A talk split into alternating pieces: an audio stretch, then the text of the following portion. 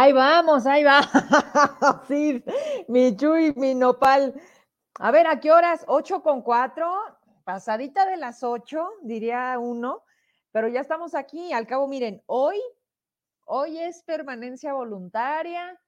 Vamos, eh, vamos siendo muchos más. Multipliquemos el programa, ya se los había dicho. Y pues ya están llegando acá los incómodos. Uno, dos, tres, faltamos dos. Ya merito y pues para agarrar, ¿no? Parejo y luego no quedarnos a medias y luego estamos echando chal bien a gusto y de repente ya llegó Gabriel y ya llegó Lucy y entonces hay que meterle orden a la cosa. Oigan, 30 de noviembre, último día de este mes del 2022, señores, mañana es diciembre y se acabó. Ya huele a ponche, a posadas, a tamales, a bolos, a la guadalupana, ¿a qué más? A intercambios, y bueno, pues eh, haya sido como haya sido. Espero que lleguemos a cerrar este año, a pesar de tanto y, y de todo. Así que bueno, pues vamos a arrancar entonces, ahorita que se vayan incorporando, vamos a saludarlos ya. Esto es Incómodos. Empezamos.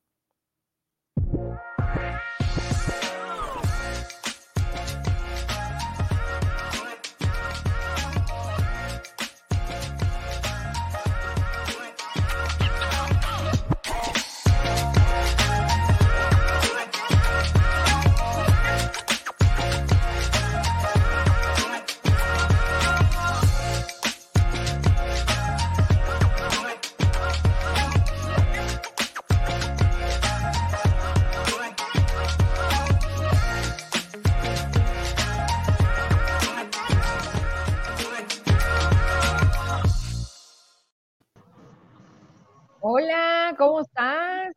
Llegando corriendo, ¿cómo te fue, Heraclio? ¿Te aventaste el congreso hasta apenas hace ratito, verdad? Y yo era el que venía tarde, y nomás. Eh, fuiste el que llegó primero. ¡Chingao! Eso de. eso me gustaban. Eso me gustaba. Espérenme, ¿Qué, ¿Qué está haciendo? Pero pues cada quien. Échame la mía. De hecho, dijimos, a partir de hoy, Norma, ¿ya sacaste la lima? No. Ay, te encargo. Grítale, Luciana, pásame la lima. No, no, es que Oye, pásamela. Hay que imponer moda y este señor le encanta. Y además, espérate, ¿sabes qué? Está sacando esto de incómodo, Sergio. Ahora resulta que ya en la calle nos topamos gente y entre la plática terminan diciendo, pero pues cada quien y yo, ay, ay, cabrón. Oye, por cierto, Norma Galarza, vamos a mandar saludos porque nos dicen que nos ven, ¿verdad tú? Cuéntales. Sí. Hoy, hoy nos encontramos a, yo la, ¿tú la conocías a la, señora? Fíjate que, eh, no sé si te acuerdas, Heraclio, de Raudel, que estuvo muchos años en la dirección de Televisa, Zacatecas, cuando estábamos por allá, por el Chaparral. Bueno, yo, por ejemplo, Norma era, eh, cuando la primera vez que entré a trabajar a Televisa, él era director. Y él era Heraclio, estaba en un lugar donde coincidimos Norma, yo, y estaba él, y eh, le acompañaba una persona. Y cuando se estaban despidiendo, pasaron a la mesa y nos dijeron que, pues nos veían diario, pero les gustaba mucho el del miércoles. ¿Verdad, mi Norma? Así es. Y dije, y dije, aquí hay otra incómoda, aquí está. Y Norma así de, no, yo no, no, sí tú. Yo no soy. Yo no soy. ¿Tú qué opinas? ¿O tú qué opinas? No, no, muy, muy padre, ¿no, Norma? La verdad es que eh, ahí es cuando tocas la realidad de lo que generamos en el programa y de lo que pasa de ser digital, pues a, humano, ¿no? A, la gente, ¿no? Así que pues muchas gracias. Muchas gracias. Oye, pues, por cierto, hay que saludar también a los papás de Andy, que, que la verdad son muy fieles al programa, ¿eh? Muchas gracias por vernos. Ajá, al maestro, a los dos son maestros, por cierto. ¿Eh? ¿Jubilados ya? Creo que sí. Ajá. Muy bien. Heraclio, la gata de barrio está en cumplimiento su la. ¡Ay! Se va conectando la, la, la, ¿cómo dicen cuando la llamas? La invoqué. La invocaste. Hoy no se merece saludos, estoy viendo. Pues no la veo desquitando las herramientas legislativas. Hoy, por ejemplo, no la vi en la entrega del paquete económico, que por cierto, les adelanto, ¿se acuerdan del episodio de una mecanógrafa? Sí, sí. De lo que fue el año pasado.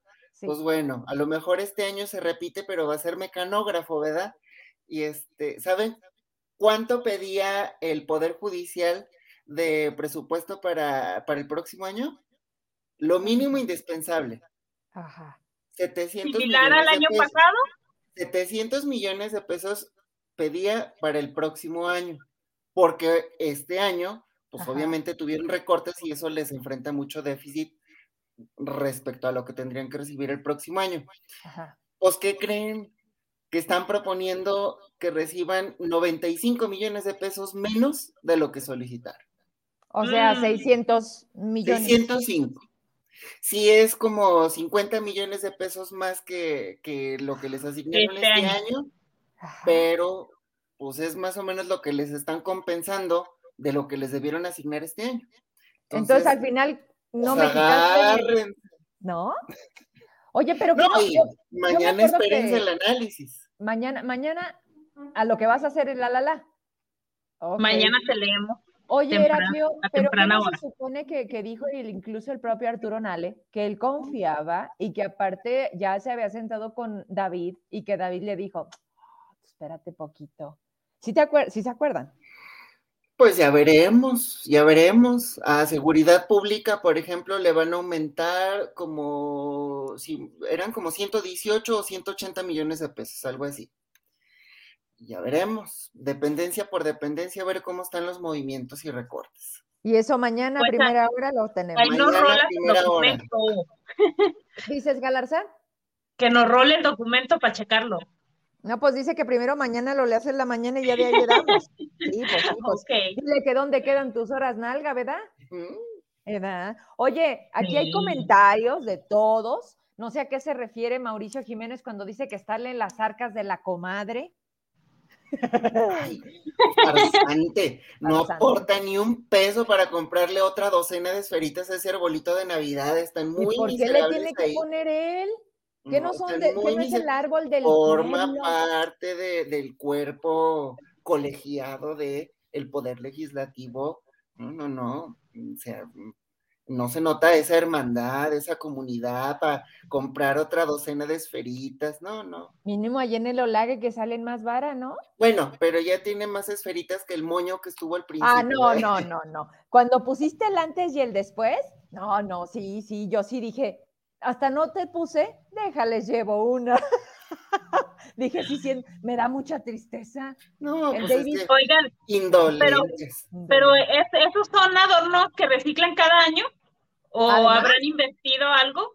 No, sí son como de los pues es que ¿para qué le inviertes cada año en algo nuevo? Pues más bien inviértele en Bueno. algo que vas a reutilizar, ¿no? Digo, ¿para qué Bueno, a lo mejor más? A lo mejor Es más o menos como los es. adornos que están poniendo en el centro histórico, que por cierto, yo no sé a quién se le ocurrió cerrar la calle principal, mendigo trafical, eh, por las obras que están haciendo. Ya en- tienen una semana y No, no, no, media. te- terrible. Al- terrible algo comentaba Vero Oye, pero y, y viste, se viste los andaban echando encima. Oye, Heraclio, bueno, no sé, te la pasaste en el Congreso. Haz de cuenta que me llegaron un par de denuncias de comerciantes. Yo no digo todos, porque luego todos se sienten ahí en el, en el mismo saco, a que se lo pongan. Pero yo decía que como de horario de 9 a 4 y ya tenían una semana y media. A ver, yo hice esa chamba. A mí- ¿Vieron el osote monumental que se puso? pa- Ah, ese, ese fue mi logística. ¿Y sabes a qué hora trabajaba? O sea, terminaba el noticiero y nos teníamos que ir con todo y chiquillas a verificar que se estuviera poniendo la celda solar, que el, el oso estuviera para el perfil que Cristina, porque era como lo quería Cristina, la de Tello, ¿no? Y también me tocaron los cascanueces que seguramente volvieron a poner, no sé, ahí en el Teatro Calderón. O ya se los robaron, quién sabe. No, esos pobres soldaditos, Pues sí, Le robaban que la alguien se robó un nacimiento, que una Ah. exdirectora del CEDIF, no quiero decir nombres, pero y está en su casa. Bueno, a lo que voy es, se hacía de noche y lo tenías que terminar rapidito y utilizabas a la gente de servicios o de recursos materiales, porque yo digo, ah, chinga, en horario laboral vas a quitar a todos los que están dándole like al Davis para que vayan a poner esferitas semana y media y no acaban. Pues mira, hoy que venía saliendo, porque el paquete económico se acaba de entregar hace apenas una hora, a las 7 Sí. de la noche ahí en el Congreso, en la explanada estaba un evento conmemorativo por el primero de diciembre de la lucha contra el VIH-Sida, pero sí en varios de estos callejones y en algunas placitas que pude checar ahí en mi trajinar, todavía estaban trabajando a estas horas, pues ya en la noche, en completar la instalación. Yo quiero pensar que quieren tener todo listo para este sábado o este viernes. Hacer el sábado. El encendido, ¿no? El sábado es el encendido navideño. Pero pues va a estar muy bonito ahí las fotos con todas las luminarias, sí, muy bonitos los adornos y todo, pero pues ahí de fondo van a estar las obras que están realizando, todo el cochinero, la, ya van a ver, ¿no? y, como yo decía, no, el problema no es eso. El problema no es que pongan y que pongan bonita la ciudad y que eso al final acerque a, los transeúntes. Pero ¿por qué le das en la madre? O sea, ¿por qué para todos cierran? Yo les ponía que un reglamento en donde en días hábiles pues no estuviera cerrando porque le das en la madre a los restaurantes. Me decían, oye, pero no podemos cargar gas. O sea, no dejan pasar la pipa. Es una temporada alta para el turismo, entonces. Mm, pero pues cada quien, ¿verdad? Pues, Oigan, me gustó un comentario, bueno, todos los agradecemos. Bueno, primero buenas noches a Ya llegó Gabriel. Hola, ¿cómo andas? Ya, buenas noches, listos. Órales. Oye, dice Rubén Esquivel, la decoración navideña es como los funcionarios, reciclados y no más de adorno. Muy eh, acertado. Muy acertado. unos sí lucen, unos sí lucen, los otros dan pena. Apestan. Ay, yo dije, dan pena, pero sí, ya. Lucy. Lucy, ¿cómo estás? ¿Cómo sigues? Hola, bien, gracias. Todo yo ronca, pero me llegó un remedio, quiero agradecerlo públicamente, ¿verdad? Que no me alivió la garganta, pero ah, como lo sentí bonito en el corazón. Que la mamá de Gabriel me la cumplió y me hizo una oh, sabrosísima y además este me compartió un pastel de lote que estaba haciendo muy bueno y de verdad muchas, muchas gracias. No saben cómo aprecio el gesto. Pero ahí vamos, todavía con tos, pero aquí estamos ya. O sea que el, el punto es enfermarnos. ¿Para que nos zapatos? señora, señora mía, mamá de Gabo. A ver, Gabriel nos está viendo para reclamación. A ver, salsa. Ah, ya me pastel. pero ya les había tocado que si sus juguitos, que si promesas de iPhone, que si mezcal con toloache, ya, deja que me toque una. Muchas gracias. Una para mí. No, sí, sí. Qué bueno, Lucy, este, y sobre todo que te fíjate que si te escuchas poquito ronquita. Este, ya, ya te duró, ¿no? Que cuando te, una semana ya te echaste. ya te echaste.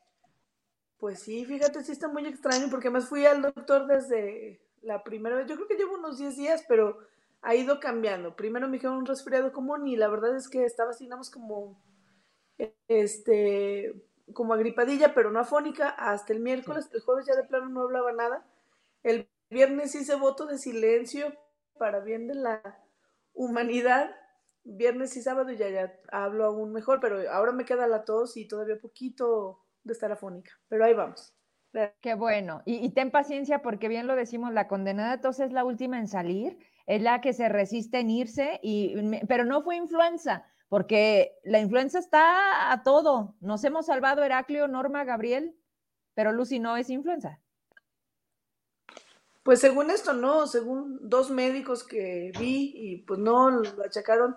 Y me parece muy lógico, incluso varios, bueno, ambos me comentaron, ambas, porque ambas mujeres, este, lo que pasa es que tenemos dos años de usar cubrebocas, de aislarnos, de tener mejores medidas de protección y pues parece que los cuerpos están desconociendo los virus que antes no nos hacían nada porque los teníamos ya más dominados. Y ahora pues aparentemente es uno de esos como eh, casi inocuo, pero que el cuerpo le faltaba recordar para generar los, las defensas necesarias, según me dijeron. Oye, dice Carlos López que le agradecemos que nos ve diario y por supuesto, como nos decían hoy, no nos perdemos el miércoles.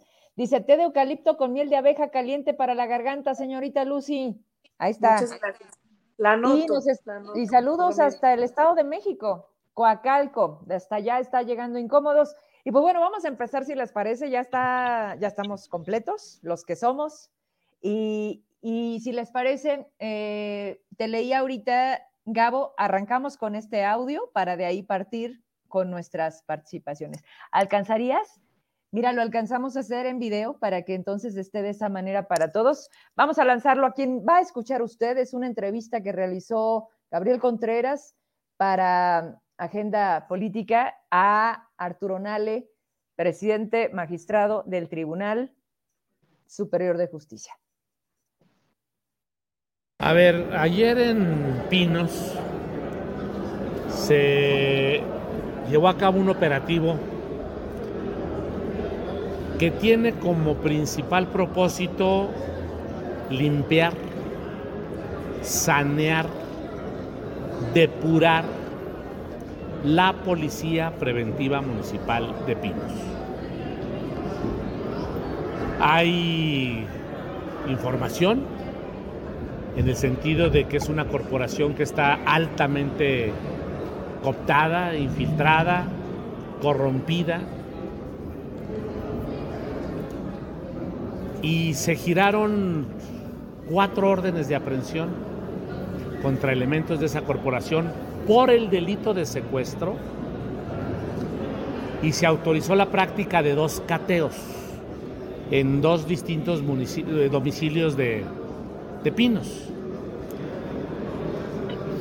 Y sabíamos que podía haber una reacción del grupo delictivo que tiene este control de la corporación y por lo mismo previendo esa reacción es que se decidió formar un cerco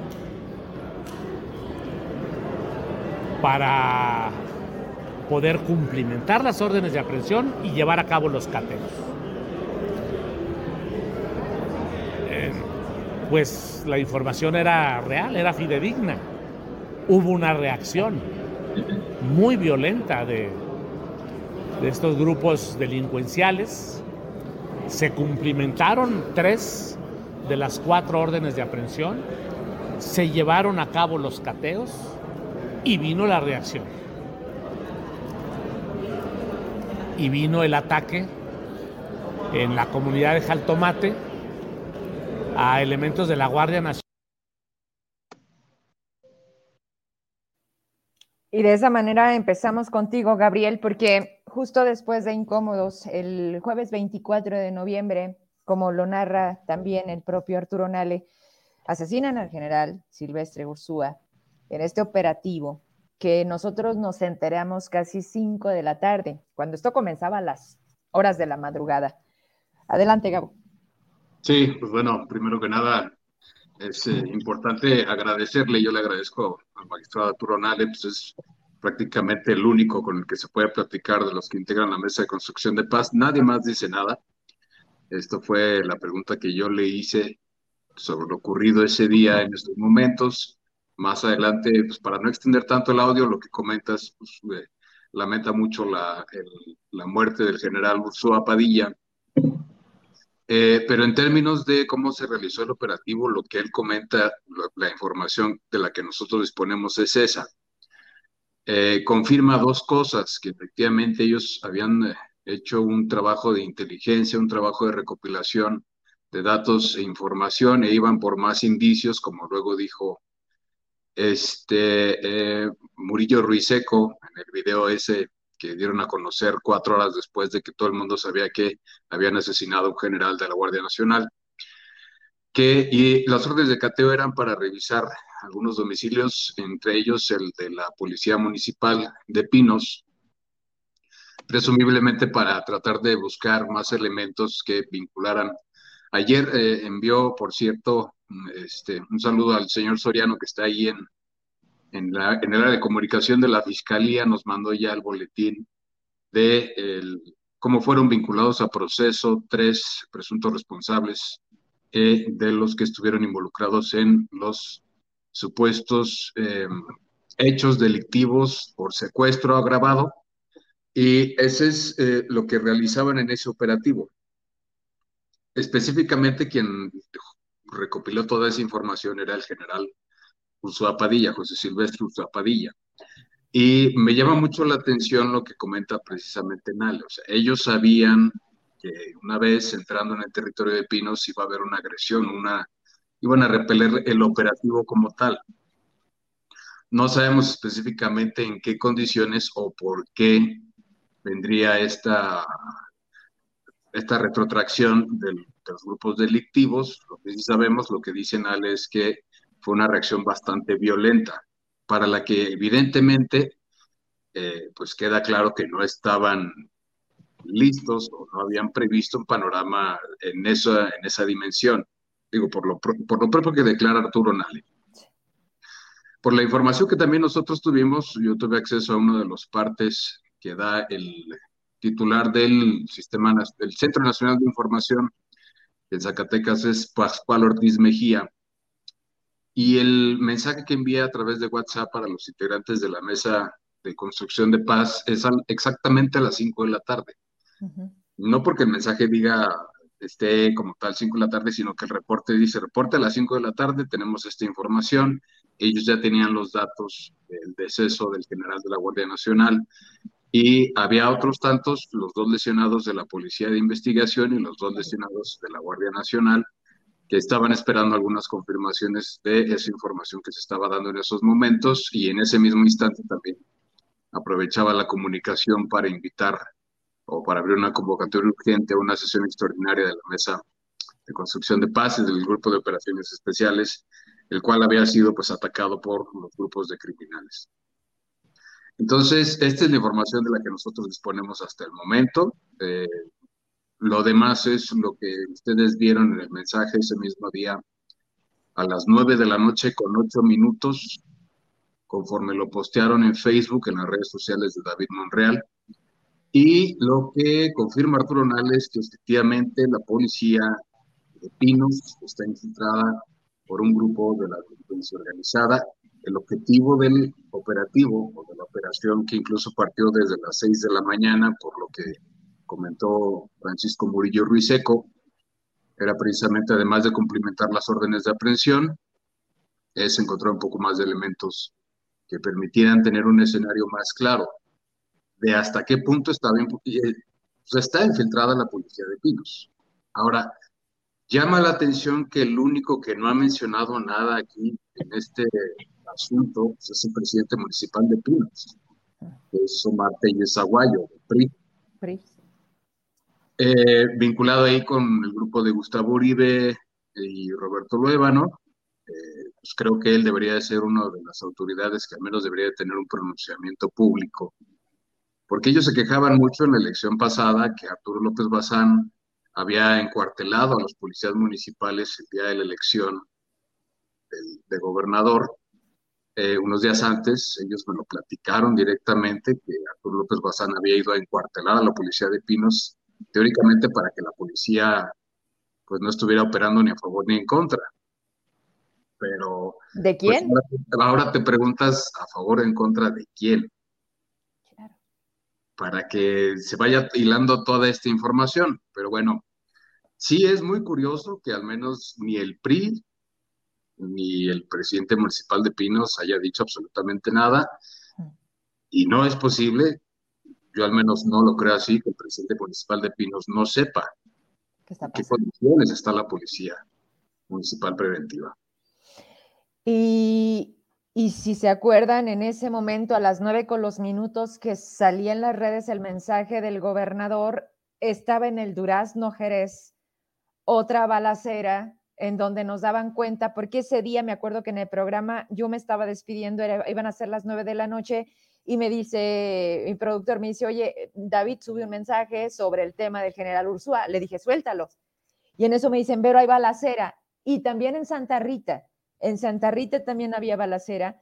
Y, lo peor aún es que terminando su mensaje, teniendo estas situaciones simultáneas, en las redes del, del, gobernador, después del mensaje de él, sube la nota donde hablan de que han disminuido los índices delictivos en Zacatecas y dices, güey, o sea, ¿quién carajos está atendiendo lo que suben, lo que dicen? Y, yo lo agarré y dije, no mames, o sea, ¿qué es esto? No. O sea, estás viendo la situación, este tipo con las manos que nomás no se las podía acomodar, una mirada de Arturo Nale que yo decía, si, si la foto hablara, y, y, bueno, cuando habla Arturo Nale y refiere lo que hoy Gabriel nos comparte con este audio, pues queda claro muchas cosas y otras más que a lo mejor al tiempo estamos intentando entender.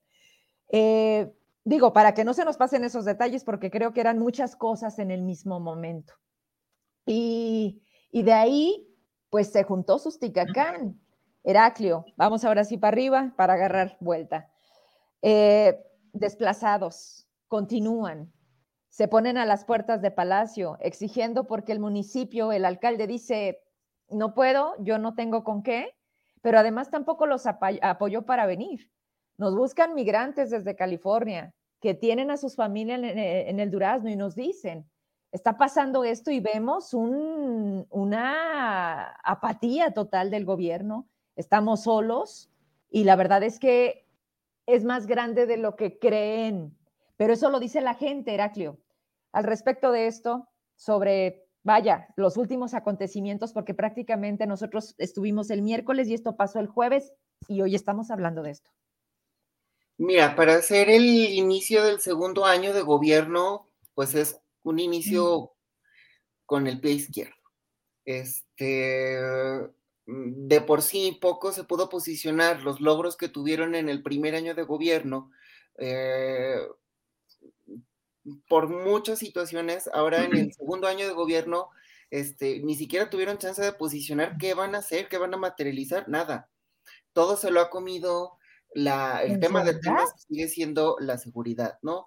Eh, como ya bien comentaban, este, el tema que escaló, digo, Zacatecas sí ha escalado varias veces a, nivel nacional, que esté presente ahí en la mañanera en temas de seguridad, pero creo que este caso de el, coordinador de la Guardia Nacional en Zacatecas fue como un punto de quiebre en todos los niveles, porque hasta donde sabemos es el primer caso de un mando de ese nivel que pierde la vida en un enfrentamiento de este tipo. Y que ocurra en Zacatecas, este, tiene muchas implicaciones, ¿no? Desde materia de seguridad como también en materia política. Eh, se percibe un ambiente tenso desde el momento en el que van prácticamente dos semanas que no sale a dar la cara el secretario de seguridad. No da que no salió en el video. No da ruedas de prensa, este, no salió en ese video del día que ocurrieron los hechos, no acompañó al gobernador. Eh, mucho ha llamado la atención el por qué tendría que estar un coordinador de la Guardia Nacional encabezando un operativo de este tipo, eh, cuando se pudo haber delegado, ¿no? ¿Qué ameritaba la situación particular de Pinos para que se encabezara un operativo así de, esta forma? Por lo que sabemos, desde las seis de la mañana también ya estaba ahí en el municipio de Pinos el secretario de Seguridad Pública. Y, este, y comenzaron las primeras acciones sin problema, hasta después, como a las 10 de la mañana, que es cuando se tienen los primeros reportes de los enfrentamientos y durante varias horas, hasta que se confirma pues la, muerte del coordinador eh, de la Guardia Nacional, con información muy a cuentagotas en un primer momento. Y luego eh, en el video que que se publica en las redes sociales del gobernador, eh, el fiscal es quien tiene que dar más o menos como una cronología de hechos. Ahí el fiscal había dicho tres órdenes de aprehensión, cuando en esta entrevista que realizó Gabriel al magistrado Arturo le menciona que eran cuatro órdenes de aprehensión. Bueno, ahí algo tendrán que aclarar, ¿no? Este, tres aprehensiones, se sospecha que son policías municipales, este, digo, por eso de la presunción de inocencia, porque también no sabemos si más bien son de algún grupo delictivo con uniformes de, la policía, ¿no? Pero, pues en tal caso sería más grave porque están usurpando funciones. Eh, y eso nos lleva también a ver la situación en otros municipios, hasta dónde las corporaciones municipales pudieran estar infiltradas por eh, grupos delictivos. Ya algo, este, algo se podría haber sospechado desde el momento en el que, eh, si revisamos eh, los informes financieros de, de, los que publica la Secretaría de Finanzas, hay una parte, no la estructura programática, sino, no la estructura eh, presupuestal, sino el presupuesto en la estructura programática. Y en eso, en lo concerniente a la Secretaría de Seguridad Pública, había un punto que yo insistía mucho, que había eh, mucho rezago, y era en la renovación de eh, las licencias de portación de armas de fuego. Esas licencias son de todas las corporaciones municipales, la estatal, las metropolitanas, etc. Y eh, tenían a lo mucho un avance del 8%, 10%. En este último trimestre no chequé a qué avance tenían, pero era muy bajo el avance. Ahora, eh, si nos preguntamos del total de policías, ¿cuántos han cumplido con estas certificaciones? Pues es muy difícil dar con toda esta información. ¿Por qué? Porque desde un tiempo para acá, también en los propios municipios, optaron por mejor no certificar a sus policías, porque implicaba, aparte de muchos procedimientos, eh, les quitan el Fortasec, que con eso financiaban los exámenes de control y confianza, pero aparte, eh, si reprobaban los elementos, no solo era un elemento menos de seguridad pública en su corporación, sino también el gasto para darlos de baja o enfrentarse a una demanda laboral. Y eso pues es todavía más gasto, ¿no? Y es daño al erario. Entonces, también los municipios estaban en una situación muy complicada. Eh, pero sí revela eh, esta situación reciente, eh, creo que más bien es como un fuera máscaras, de hay poca coordinación entre las corporaciones que, que, que, están en la Mesa Estatal de Construcción de Paz y es grave. Y eso es muy grave. No sabemos entonces qué hicieron en este primer año. ¿Simulación? Norma. Pero sí retomo algo de, un tuit de Lucy Medina cuando ocurrieron estos hechos, este, que nadie diga, ahora sí, que la Guardia Nacional está nada más para cuidar banquetes. Ahí está la prueba de que son los que están en el fuego, atendiendo en campo esta situación de inseguridad. Ahora, ¿qué cuentas nos dan en la Secretaría de Seguridad Pública? Y, Norma, si tú te acuerdas también, en ese momento, 10.30 de la noche, llegaban 200 elementos al aeropuerto de esta ciudad. Volvemos a lo mismo. ¿Quién coordina en esa mesa de la paz? Nos queda claro, o sea, es parte de la estrategia y esa no se puede dar a conocer, pero lo que la gente, sobre todo quien se tiene que ir de sus casas, dejar su vida temporalmente porque tienen la fe, la esperanza de que el gobierno actúe, de que el presidente cumpla también con lo que ha dicho y de que puedan regresar a sus casas. Y entonces piden que se instalen bases para que de manera permanente pues puedan dormir tranquilos, pero e, esa es una parte, 200 elementos. Y volvemos a lo mismo, coordinados ahora por quién? Con una ruta que en esa mesa de la paz, ¿cuántos hablan? ¿O qué pasa de esa mesa de la paz? Como dicen, pura simulación. Primero hay que recordar que cuando se aprueba la creación de la Guardia Nacional, se trataba de concentrar la Policía Federal mm, con el pretexto de que estaba muy infiltrada en la delincuencia. Entonces, el asunto aquí es que la estrategia al final es centralizar todas las corporaciones en, la Guardia Nacional. O sea, por, eso se desmantelan las policías municipales, que ciertamente no, no este año empezó el asunto de, la infiltración en, en, las policías municipales, porque te aseguro que ese es un escenario que sucede en todos los municipios. O sea, de plano los que no se alían al crimen en, en, turno desde el 2007 que empezó este asunto, pues mejor se retiran, así como pasa en otros municipios donde de plano no tienen policías. Entonces, creo que, perdón, creo que lo de Pinos al final es como una radiografía de todo lo que pasa en muchos municipios del país. O sea, de, de, la gravedad de la infiltración y que al final ¿cómo sabían que iba, que iba el general? O sea, eso, eso está como muy raro, ¿no? O sea, ¿cómo supieron? O, por qué atacaron. Yo, yo ahí como que también creo que la corrupción está también muy, muy, muy metida en muchas áreas, que la verdad sí está muy, muy peligroso. Y, y pues al final, el, la, Guardia Nacional apenas está en el proceso de, conformación, están haciendo las pruebas, o sea, tal le faltan muchos años para consolidarse. Entonces, pues mientras tanto, todo esto, pues, tenemos que... Eh, ¿Mande? que está costando y está costando vidas, está costando absolutamente todo y el gran mensaje de si a ellos los matan, si a ellos los arrinconan, si les ponen una red, pues imagínate la ciudadanía, cómo estamos, ¿no? Así es. Y, por ejemplo, lo que está pasando en las comunidades, ¿no? Como las de Jerez.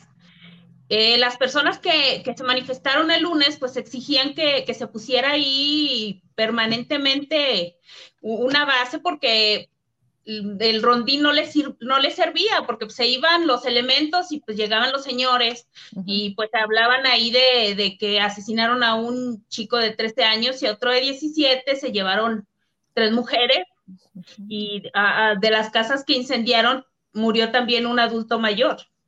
Entonces, eso es lo que estamos viviendo en muchas comunidades. No es como algo que, que se tenga que que minimizar, o sea, está, está muy grave esto, muy grave. Entonces, eh, ah, ah, mira, aquí comentan que, y los exámenes de confianza.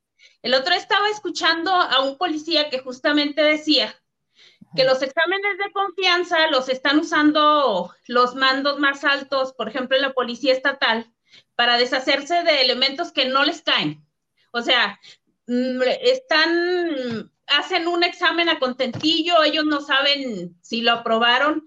Eh, si ese tiene problemas con el jefe inmediato, pues eso lo usa simplemente para deshacerse de él. Entonces, pues también eso tendrían que revisar.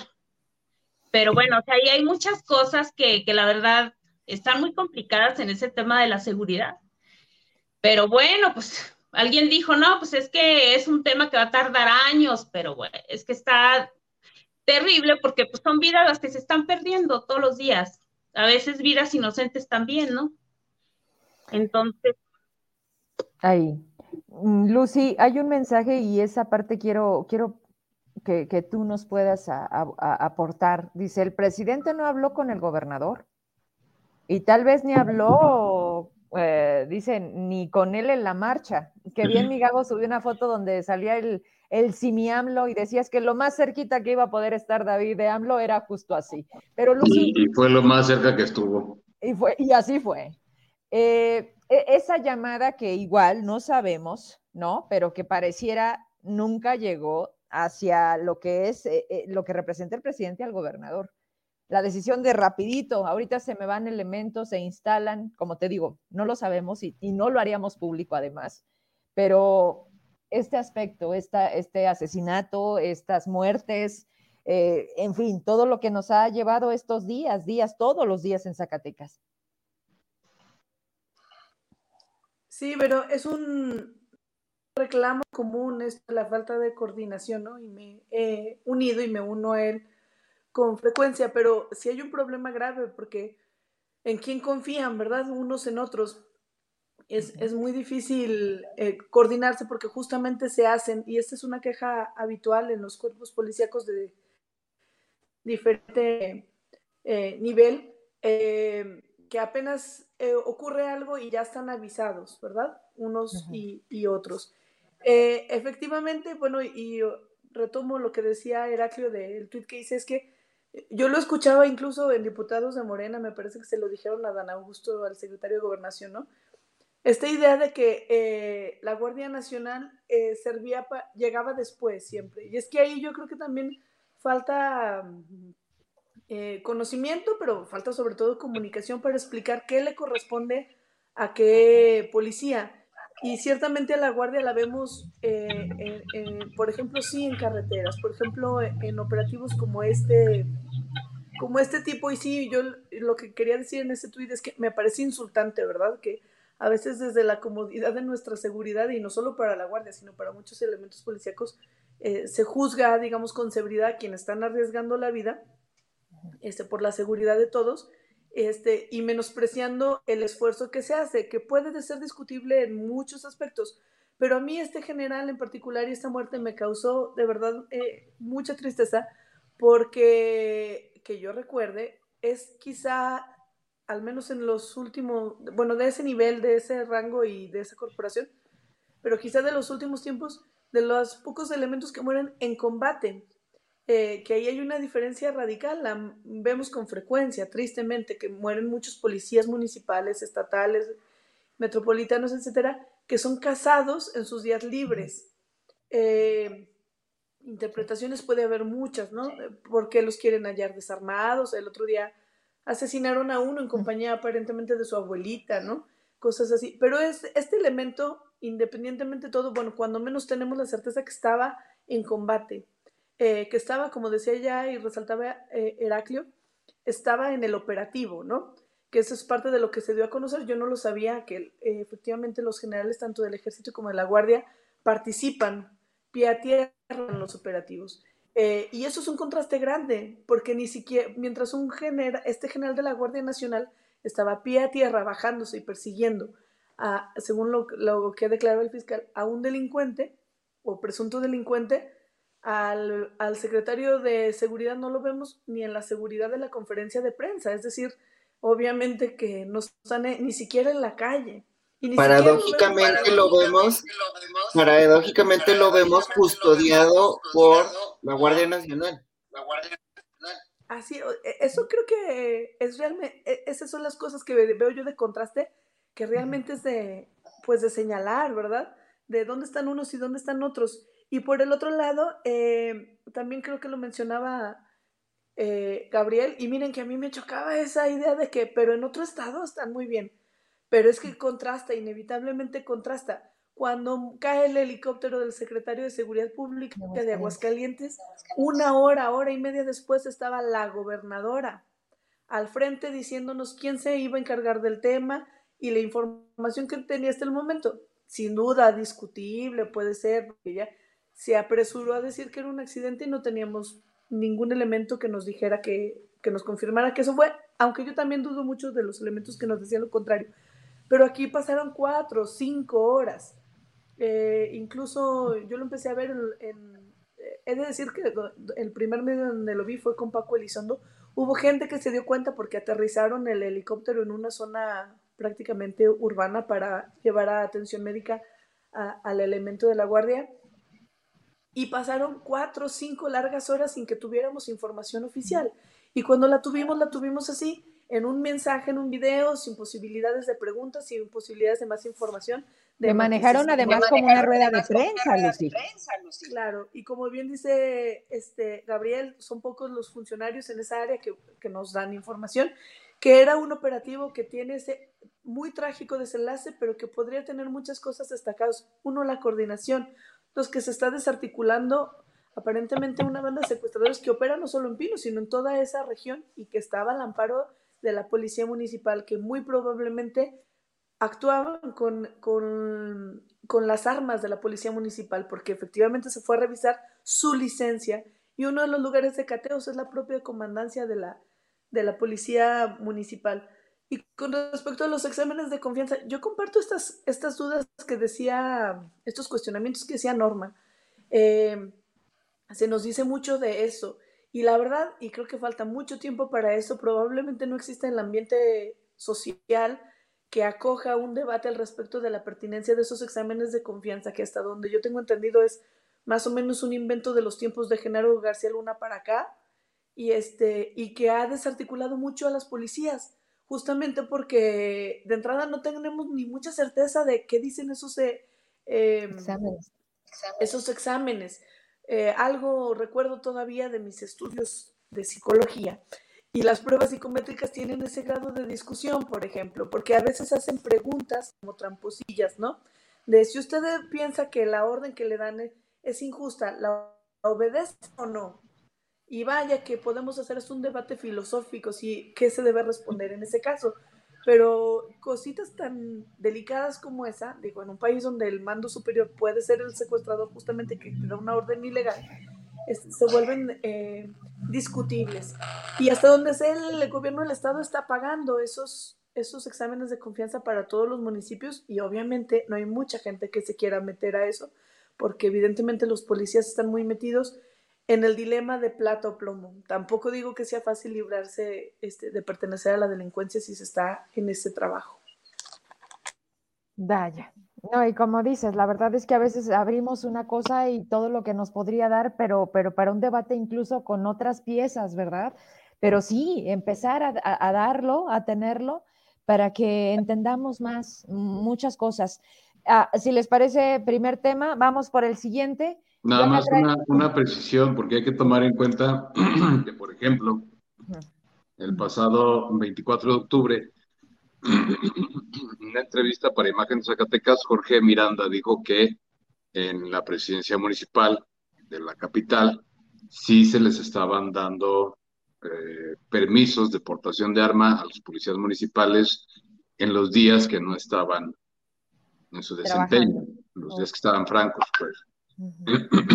Entonces, lo que decía Lucy es que aquí incluso falta información entre ellos para saber diferenciar las propias responsabilidades en la mesa de construcción de paz, porque efectivamente no se comunica nada.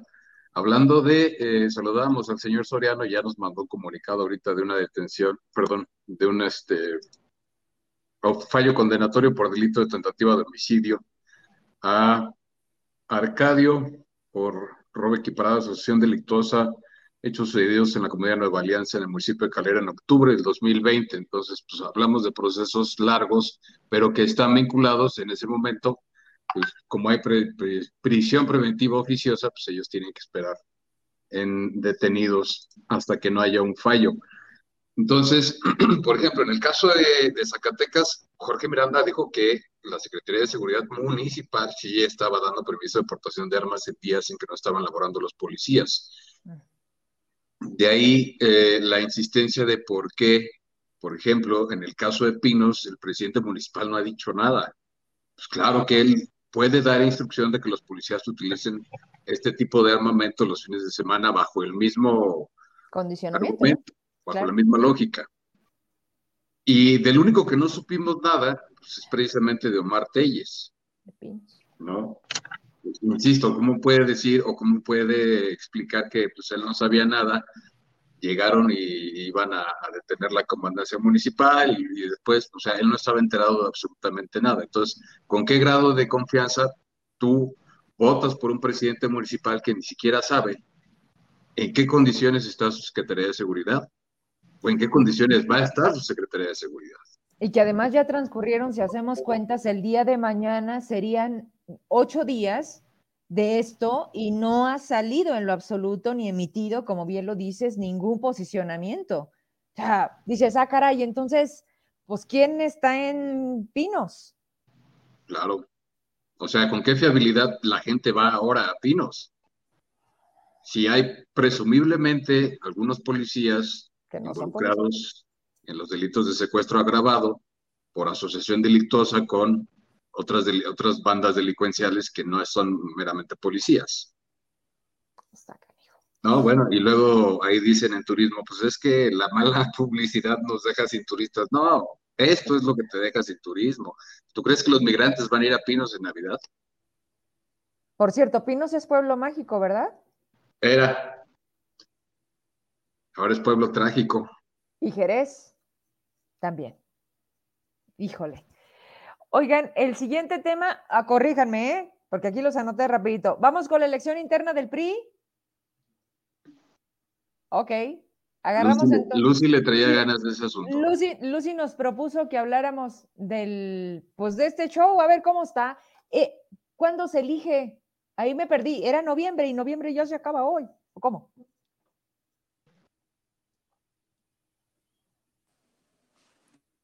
No, quizá Gabriel o Heraclio tengan más, este, más preciso ah. las fechas. A mí me pareció muy interesante, y este, era que me, me, parece que es la oportunidad, va a vivir el PRI un proceso como el que yo creo que hace un tiempo vivió el PRD, y este, que que es el enquistamiento de sus fuerzas políticas eh, al interior del partido, cuando eh, lo que se ve es en riesgo la posibilidad de que de competir, digamos, cuando no son muy tentadoras las posibilidades de competir y además, bueno, las donde hay posibilidades se tienen que compartir estas con el PAN, si es que permanecen en alianza, como todo parece indicar, y como y, y además permanecer con el PRD. Yo lo que quería destacar es que lo que estamos viendo es justamente que algunos de sus elementos que en otro momento pudieron haber sido más bien candidatos eh, a la gobernatura o a la senaduría, etcétera, Claro, no dudo que sin quitar un dedo del renglón de esas otras, básicamente lo que queda es eh, buscar la estructura porque es el espacio seguro. Ya llegó mi, mi... Ya vimos que ya ese tema no le gustó mucho, pero bueno, ahorita... Es se me hace. Se me hace que ahí le andan pasando unas becas. Cuidado, Lucy, ¿no? Oye, Heraclio, a ver, esto de la elección interna, primero sí ubíquenme, ayúdenme. Eh, ¿Cuándo se da el proceso? ¿Quiénes están? Digo, porque veo algunos en varios medios y otros que, que, que, que si candados, platícanos. Lo que pasa es que ustedes recordarán el, la actual secretaria general y el actual presidente del comité directivo estatal, o sea, esta Araceli Guerrero y Enrique Flores, concluía su encargo a finales de octubre, pero como no se ponían de acuerdo para la convocatoria para la renovación, desde el Consejo se eh, autorizó como una prorrogar su cargo hasta que eh, hubiera transcurrido el proceso de renovación interna. Entonces, por eso apenas eh, hace unos días se emite, se aprueba la convocatoria y se publica en los estrados. Según esa convocatoria, ahorita estamos apenas como en los estiras y aflojas de a ver quién se anime y quién no. Luego vendrá la etapa de el registro de posibles aspirantes, si mal no recuerdo, va a ser este fin de semana o el siguiente. Y después, eh, ah, mira, pues ahí viene. Viene, ah, pues justamente este fin de semana viene el registro de, de las fórmulas de aspirantes. Y luego ya, después de diversos procesos, como el aprobar los diferentes exámenes y las pruebas que les están poniendo entre los requisitos, y luego viene también como una, ah, un periodo como de promoción entre su militancia, de los que quedan como aspirantes, y al final, muy aburrido el 24 de diciembre, a ver a qué hora se les da la gana de publicar este, eh, cuál fue el resultado de esa votación, que va a ser el 23 de diciembre, y este, y a ver si no se nos quema la cena de Navidad esperando el resultado. Mm. Eh, o que el voto por voto y, casilla por casilla. Eh, sí, desde ahorita estamos viendo algunos que han alzado la mano, pero pues básicamente son como dos grupitos en pugna, ¿no? Eh, la gente del aloncismo, que ahorita como que tiene como rostro a Carlos Peña, y pues otro grupo que no sabría muy bien si identificar con Ricardo Monreal o con, o con la secta, pero este, pues más identificado ahí con Roberto Luevano, ¿no? Que estarían por ahí haciendo chanchullo. Y pues a lo mejor por ahí está el Iron Man de Guadalupe eh, metiendo sus manos en la estructura que antes era del PRI, antes era de Roberto y que luego fue usada por Morena y que sigue pues siendo una estructura del PRI para este tipo de elección interna, ¿no? Ahí muy raro que desde la convocatoria tuvieron la posibilidad de establecer algunos candados y no, lo dejaron como opcional entre algunos requisitos, entonces pues... Y opcional significa... O cumples este requisito y si no lo cumples, pues tienes la opción de cumplir mejor este otro requisito.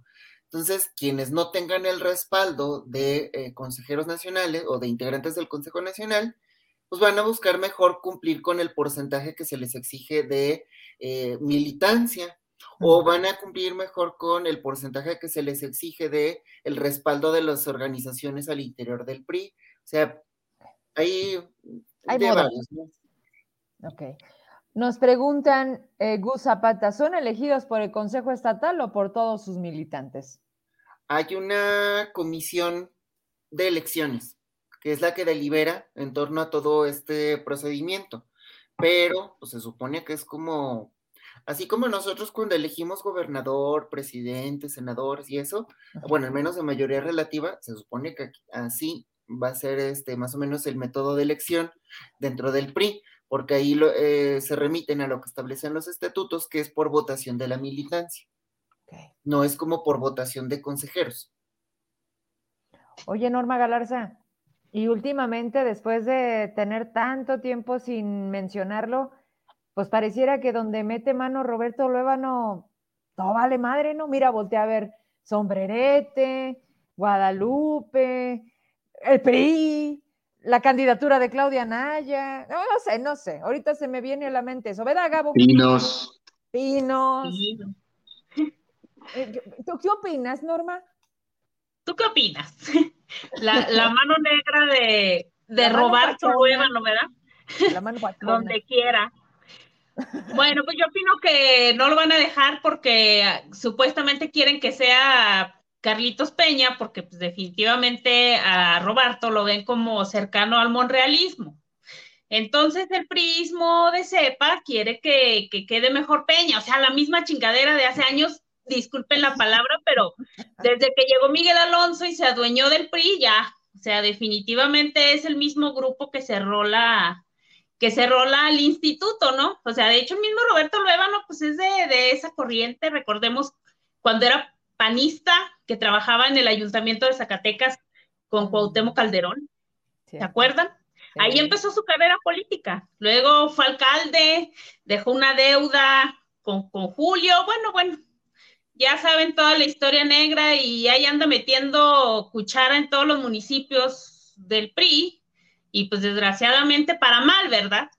Pero bueno, ojalá y, no, y ninguno de los dos llegara a la dirigencia porque no, man, ya chachole, ¿no? O sea, como que cuando se necesita que se renueve el partido, parece que no hay nadie, como que nada más tienen dos militantes, este o este o un solo grupo que decide. Entonces, no, pues es, lamentable porque, bueno, al final ahí eh, se decide quién serán los próximos candidatos al Senado y a las diputaciones, a las alcaldías. Y, luego posteriormente a la gubernatura. Y si sigue así el asunto, pues no, se quejen porque gana Morena, ¿verdad? No se quejen porque no hay oposición. Pues exactamente, porque no la están generando. O sea, desgraciadamente, a ver, con la mano de Miguel Alonso metida en el PRI, que ya sabemos cómo dejó a Zacatecas, que yo siento que, ni sale aquí porque la verdad es que tiene muy mala reputación. O sea, yo la verdad es de los, de los exgobernadores que yo siento que le, lo, lo odia a la gente. Bueno, yo, yo la verdad sé de buena fuente que cuando vienen y se aparecen en la calle. ya destacó en tribuna un logro ah, de Miguel Alonso. Por favor, dilo. Ah, ok, o sea, ya tiene por lo menos un, un defensor en, en el Congreso. ahí, ahí me parece importante que eh, esto de que tiene nada más de dos sopas. Mm. Creo que más bien este coqueteo de va por México con Ricardo Monreal de abrirle las puertas a una candidatura presidencial, eso les va a cambiar mucho el escenario también a los priistas locales. Y ya lo estamos viendo en el Congreso local. Eh, a quienes mm, ahí de pronto este, les creíamos su discurso de no, es que Morena, es que los Monreales, no sé cuánto, y ahora empiezan a aplaudirle y destacar sus virtudes, pues creo que de lengua me como un taco. Pues como, el perrerista, ¿no? El José Juan, como José Juan. No, Mendoza. Es José Juan Mendoza Maldonado. José Juan Mendoza Maldonado. ¿Sí? Hay un rebote. Eh, eh, no sé por qué con Lucy siempre nos pasa eso eh, en el audio, no sé, pero, pero, este, no, sí Yo lo escucho. Ok, bueno, pues así está el abarrote con los priistas y, pues me voy contigo, mi Gabo. ¿Algo que agregar con esto de la elección interna del PRI? ¿Para dónde va? Pero por supuesto. Véngase. Pues, eh, pues, que no vieron a Laida Sansores todo lo que ha dicho, todo lo que ha sacado. ¿De quién? ¿Del brother? Del brother. ¿ah? Pues, no, ya, cada quien, ya cada quien que interprete quién es el brother. Oye, pero, pero también te acuerdas hace cuánto se sacó una fotito Roberto Luébano y con quién estaba? Ah, sí, pero porque su, su puerta de entrada no es Alito, es Rubén Moreira. Moreira. Sí, ahí es brother de Rubén Moreira. Entonces, eh, a ver, vamos a una de, los, de las supuestas conversaciones, suponiendo que tenga ese nivel de fiabilidad que le da a Laida Sansores entre el brother con uno de los magistrados del Tribunal Electoral del Poder Judicial de la Federación, Felipe Fuentes Barrera. Eso fue un asunto votado, creo que fue en 2019, no me acuerdo si fue 2019 o 2020, donde hubo una reforma en los estatutos del PRI. Esa reforma a los estatutos en 2020, eh, de la propia, del propio diseño de Alejandro Moreno Cárdenas, mejor conocido como Alejandro Amlito Moreno Cárdenas, dice Andrés Vera Monrealito, Monrealito Moreno, eh, la reforma en los estatutos del PRI le dan a él la, tutoría absoluta de la designación de candidaturas desde municipios, gobernaturas, presidencias, eh, perdón, diputaciones locales, diputaciones federales y senadurías. O sea, prácticamente Alito decide quién es candidato en su partido con la reforma a esos estatutos que estuvo cabildeada teóricamente, dice Laida Sansores en esos mensajes, entre Ricardo Monreal y Alito Moreno con el presidente en ese entonces Felipe Fuentes Barrera. Aquí se abre ya una primera puerta, que es lo que se había dicho desde hace mucho tiempo. El coqueteo con la oposición ahorita es mucho más mediático, pero inició con consensos políticos en algunos nichos muy específicos, por ejemplo el tribunal, eh, que darían la próxima ruta a la coalición Va por México. Supuestamente ahorita está en pausa la coalición, ¿no? porque ahí se pelearon por lo de la reforma, por lo de la Guardia Nacional. Teniendo esto en cuenta, lo que hace Miguel Alonso y Carlos Peña al acercarse a Alito Moreno, como que son eh, responsables de operación política, no sé qué, es acceder a uno de los puestos del Comité Ejecutivo Nacional controlado por Alito Moreno. En ese Comité Ejecutivo Nacional no hay nadie que no esté palomeado por Alito Moreno. Y de hecho, si tú te das cuenta, los dos votos que vinieron de la Guardia Nacional, de legisladoras zacatecanas, que fue Santa Guerrero y Carolina Dávila, son o responden a los intereses de Alito Moreno en la Cámara de Diputados. Teniendo eso en cuenta, lo que hace Miguel Alonso y Carlos Peña es replegarse hacia el Comité Ejecutivo Nacional porque de otra forma no podían competir por la presidencia del partido estatal si no tenían acercamiento con Alito, porque él es el que controla prácticamente a todo el partido y por eso el partido está hecho un muladar, por decir, por, por decirlo menos. Entonces, es un diseño lógico del que teóricamente tendría ciertos beneficios Miguel Alonso y Carlos Peña, no sabemos hasta dónde y qué, tan, qué tanto esto sea cierto. Porque también es cierto que la otra parte es que Roberto no está utilizando parte de su capital político para beneficiar a Ricardo Monreal Ávila, porque incluso él desplazó algunos camiones de gente para llevarlos a la Ciudad de México al evento de Ricardo Monreal. Mm. Eh, entonces los dos están jugando a coquetear con el mismo, con la misma cúpula, que es los acuerdos entre Ricardo Monreal y Alito Moreno. Entonces, de ahí también, por ejemplo, las visitas de Saúl Monreal al cumpleaños de Alan Morillo, de Sombrerete, que ahorita vamos a hablar de él, por cierto. ¿Se acuerdan esa foto donde sale Saúl Monreal con Alan Morillo? Y estaba Roberto Luébano, y estaba te la traigo. estaba Lupita Flores, y el tal Marcos, tu amigo, ahí andaba también. Entonces, esta es la, parte esta que viene recreando Roberto, Roberto Luébano para entrar por ese lado del PRI.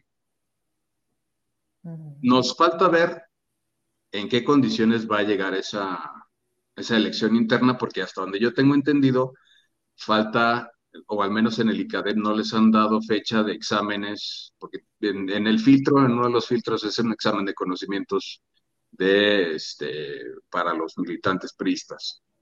Y hasta donde yo sé es que no hay fecha para ese examen, entonces la convocatoria está ahí para, pues, prácticamente de testigo, pero no, no tenemos certeza de esas fechas. Entonces, lo que ocurre, porque incluso ya Roberto Luébano se, se empezó a quejar en alguna entrevista en un medio muy vinculado con la nueva gobernanza. A eso te iba a decir, ¿a dónde ha salido? El güey está muy callado y luego me dices que en el Teatro Calderón lo hicieron que se fuera. ¿Pero a qué medio ah, le dio primero, primero de una entrevista la semana pasada, sí fue la semana pasada, con Paco Elizondo. Ajá. Y con Paco Elizondo se quejó de que la convocatoria tenía algunos eh, resquicios y que él pedía imparcialidad de parte del que es ahora el delegado que trajeron de Tamaulipas, que el delegado también es el que está o debería estar encargado de generar unidad, porque además existe otro panorama y es otro de las cosas que está tomando en cuenta Enrique Flores, que si el filtro a final del día solamente da un aspirante, entonces ya no va a haber elección interna. Claro. Yo platiqué con Enrique Flores el día del informe también de Miguel Torres y lo que me dijo es que hasta el momento, al menos en la Comisión de Procesos Internos, no ha habido queja formal de ninguna parte o de ninguno de los interesados en el PRI por la convocatoria. Entonces, una cosa es que Roberto Leva salga con Elizondo a decir que el PRI puede pasar y que hay ciertas cosas y que hay ciertas anomalías, irregularidades. Si eso no lo lleva al Comité de Procesos Internos, no, significa nada. es simplemente un asunto mediático.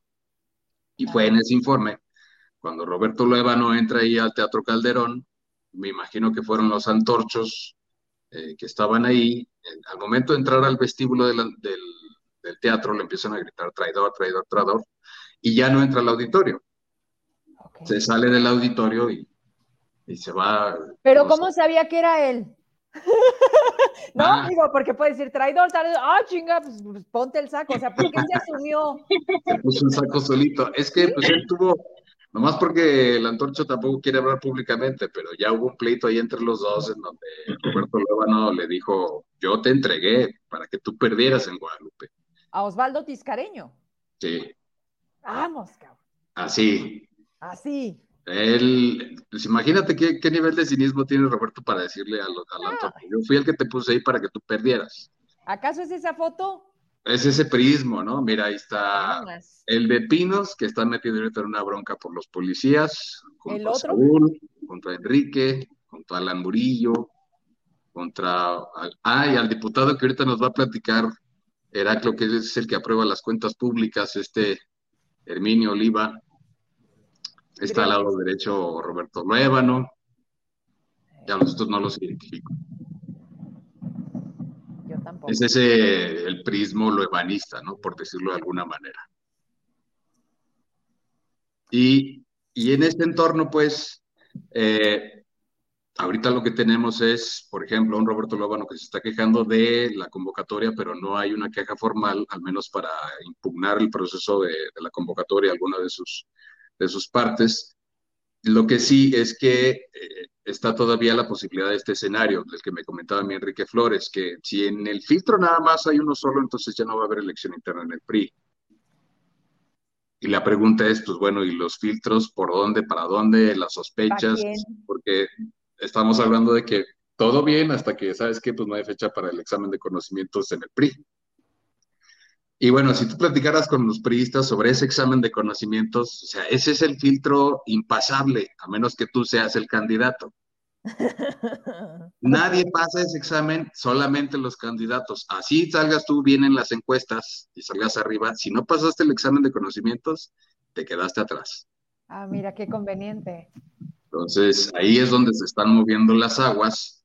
Pero al final del día lo que se el pleito en el PRI son estas dos fuerzas, o sea, regenerar, entre comillas, al PRI del lado del aloncismo pegado a Alito Moreno, o regenerar, entre comillas, al PRI del lado de Roberto Levano pegado con Alito, pero por, eh, por conveniencia con Rubén Moreira, y darle entrada a todo el monrealismo al PRI.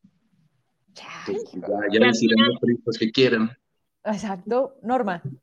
Que al final en ambos escenarios gana Ricardo Monreal. ¡Guau! ¡Qué lindo! Ya te, la sabes, ¿no? Oye, sí.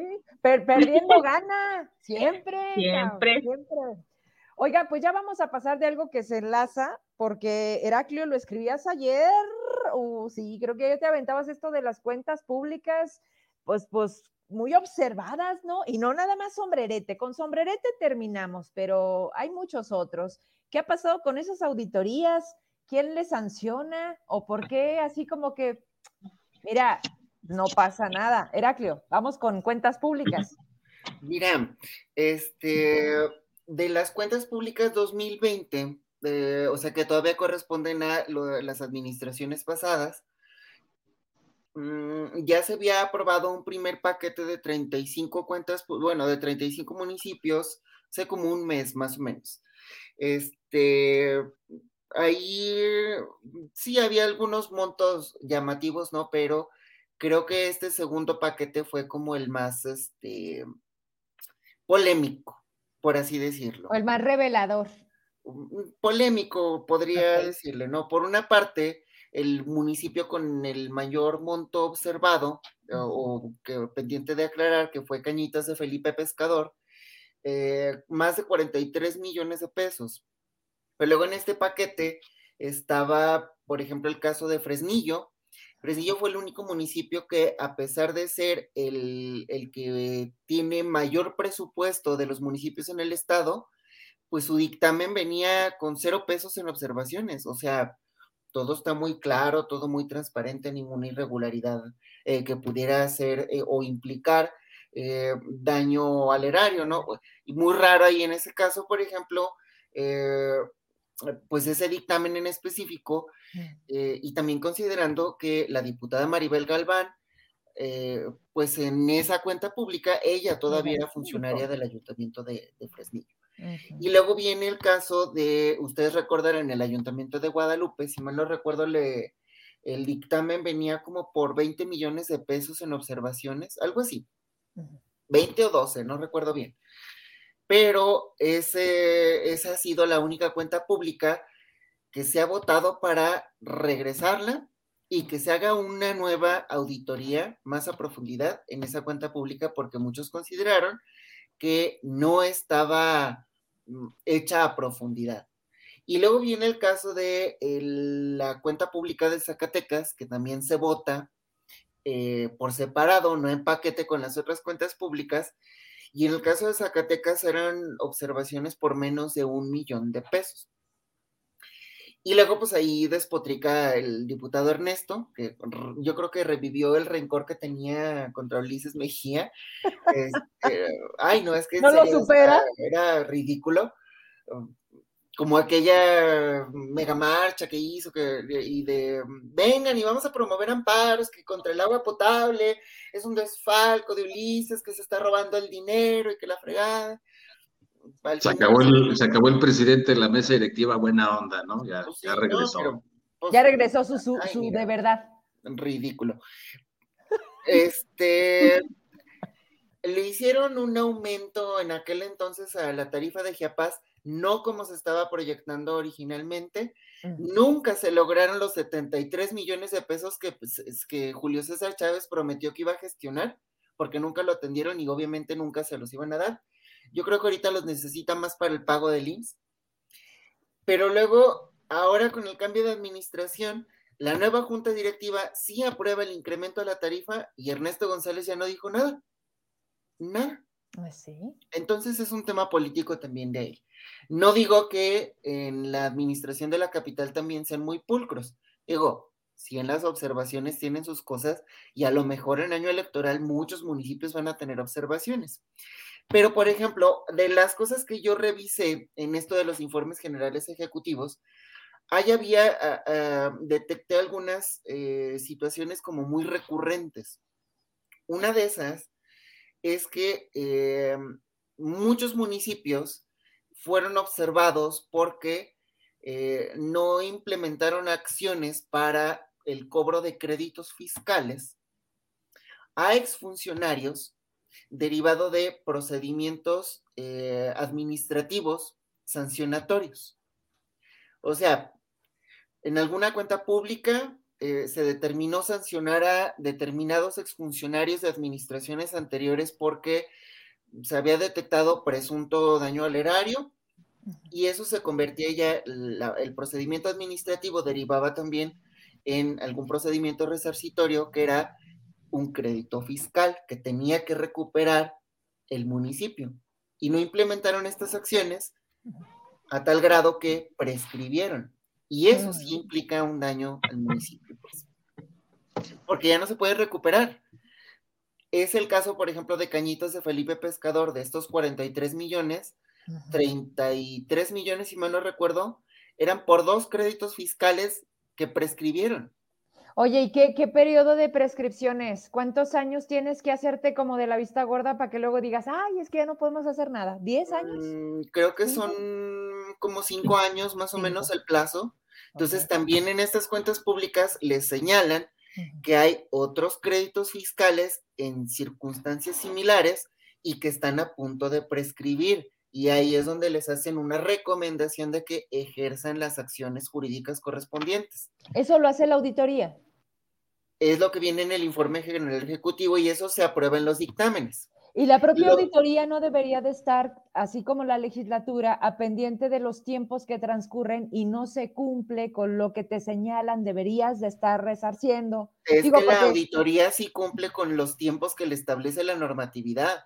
El rollo es que pues si la normatividad le establece esos plazos y esos procedimientos tan cansados y rebuscados, implica desde contratar o tener el personal suficiente para agilizar los procesos de auditoría, de revisión, son muchísimos documentos, pero también que pudiera ser acortar determinados plazos de todo el procedimiento, porque obviamente se les tiene que dar el derecho de audiencia para solventar observaciones, etcétera, acortar algunos tiempos en todos estos procedimientos, porque ahorita estamos hablando de aprobación de cuentas públicas 2020.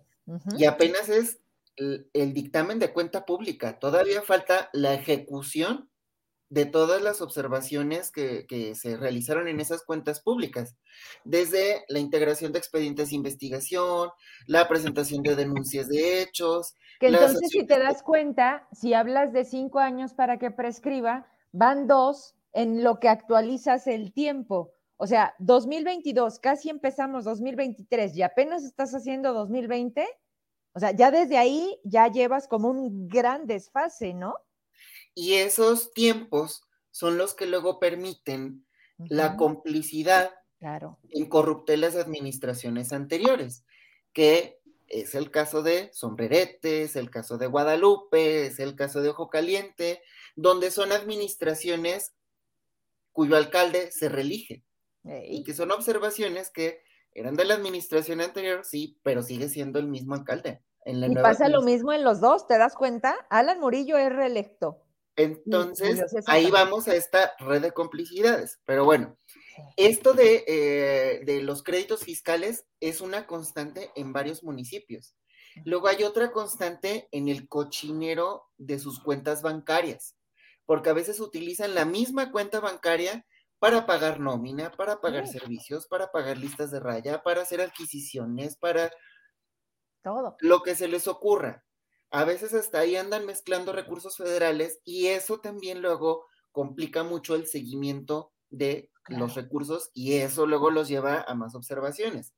Luego, dispersan la nómina sin comprobantes fiscales o sin tener ahí el detalle de toda la nómina. Y eso también, pues, ¿a qué te da pie?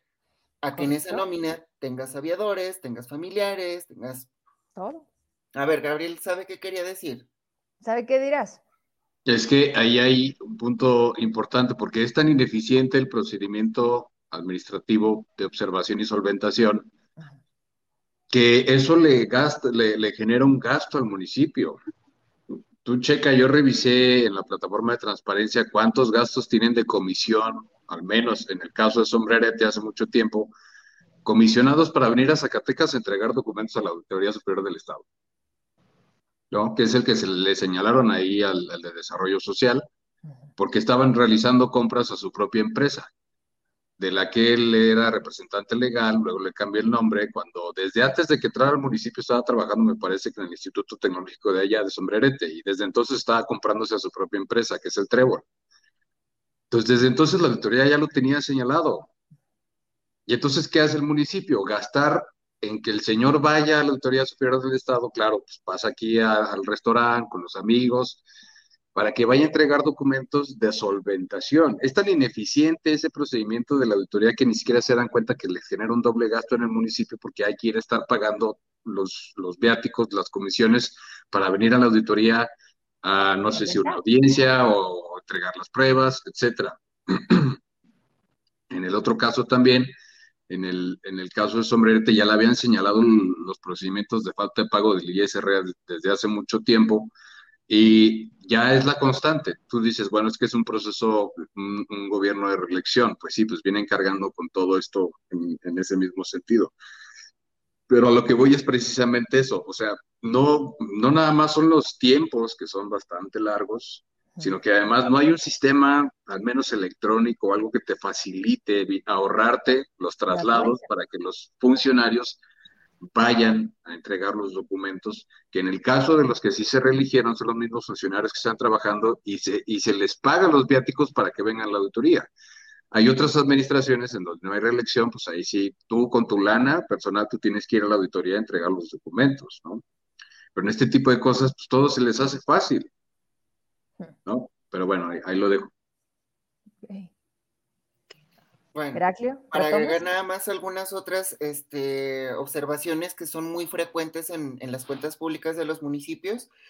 Eh, varios, eh, al menos ya desde el 2018 a la fecha, eh, si no es que la mayoría, tienen o, al menos una observación de los adeudos ante el IMSS. Y hay algunos donde se les observa que no coincide lo que reporta el municipio con lo que reporta las oficinas centrales del IMSS. Y esa diferencia también se, los observa la propia auditoría.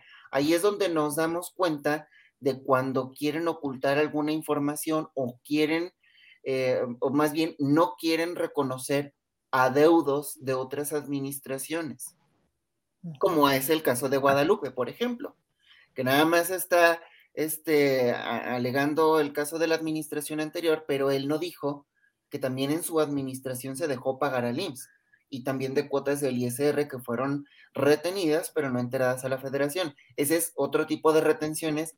Eh, digo, es una observación también recurrente en algunos municipios que hacen retenciones de impuestos, pero que no son enteradas a las entidades fiscales.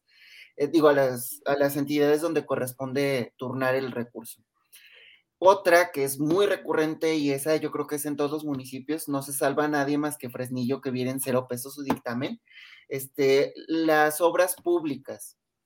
Eh, no se hacen los procedimientos de licitación adecuado o de adjudicación directa, a veces se hacen como compra o adjudicaciones fraccionadas al mismo proveedor, pero por este, eh, diferentes contratos para no este, y en un mismo periodo para que no suene mucho dinero. Así, y luego, este, como las mini obras que después se hacen como grandes, pero resulta que en muchos casos son simulaciones de obras o simulación de licitaciones o cuando acuden a hacer la revisión, pues resulta que la obra no existe, nunca se realizó, pero sí se realizaron los pagos.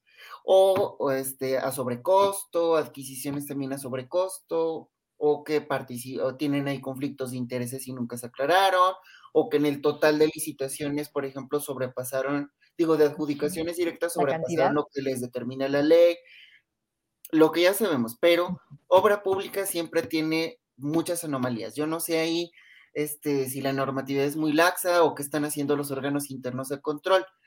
Y hablando de los órganos internos de control, Cuentas Públicas 2020 fue muy recurrente una observación que casi ningún municipio emprendió las acciones correspondientes para la creación de órganos internos de control. Recordemos que antes se llamaban contralorías y ahora con este cambio eh, de la normatividad debían ser órganos internos de control y fueron muy pocos los municipios que cumplieron con este procedimiento.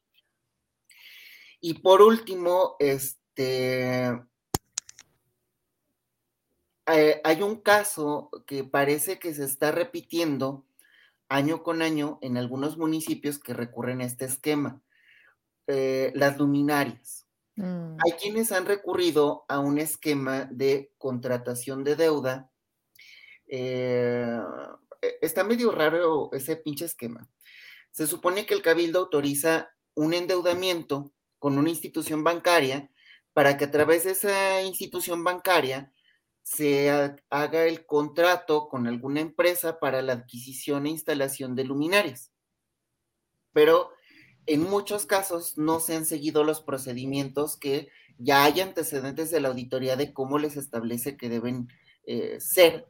O sea, sí se puede hacer esto de la adquisición de luminarias en un esquema de contratos plurianuales o de varios millones, pero ahí les indica cuál tiene que ser la vía y no se está siguiendo. Por ejemplo, hay unos municipios donde no han solicitado la autorización de la legislatura y, este, y alegan, no, pues es que no, no se necesita autorización del Poder Legislativo porque se va a concluir el proyecto en esta administración y resulta que cuando van a revisar en la auditoría, concluye ese ejercicio fiscal y o concluye esa administración y no han concluido con ese contrato, se, se extendieron los plazos, incumplieron con los contratos, entonces esos son más irregularidades.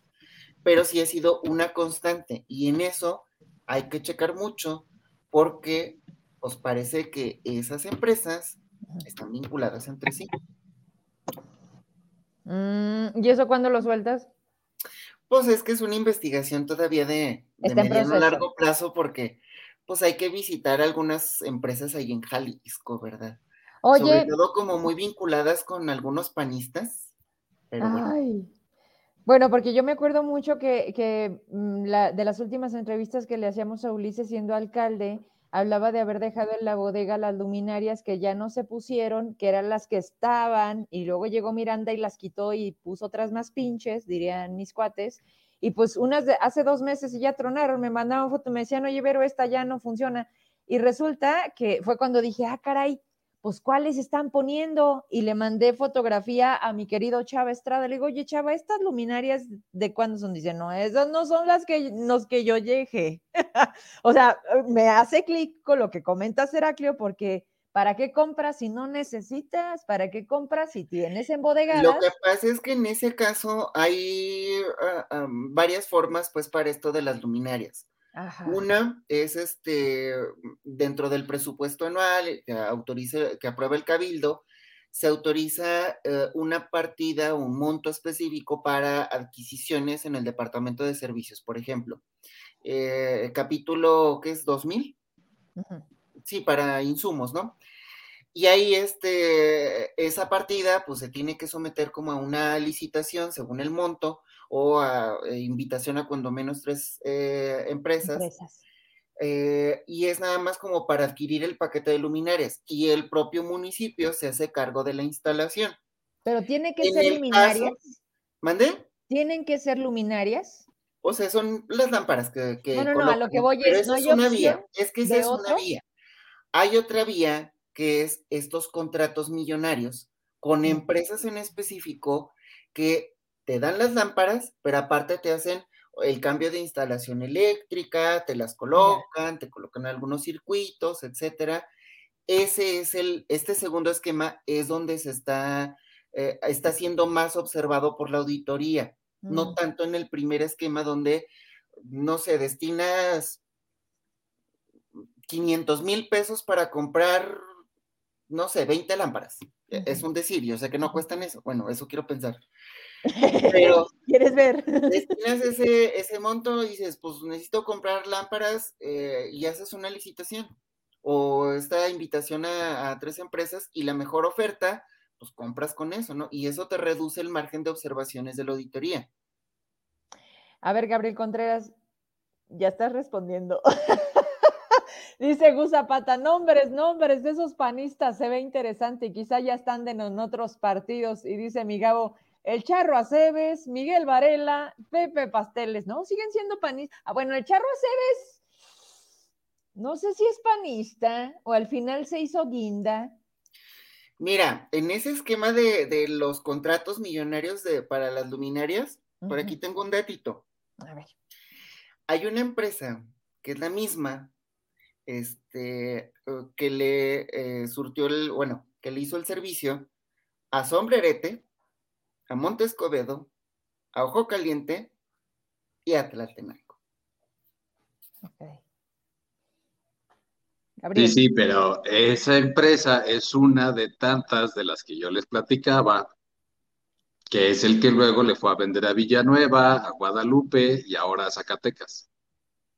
yo creo que si, si en Zacatecas compraron mal material es porque le compran al que también le hace de representante legal de Ángel Aguilar. Entonces, pues ya no sabes en qué se especializa, si, si representante de, de, artistas. Esa que te digo es otra.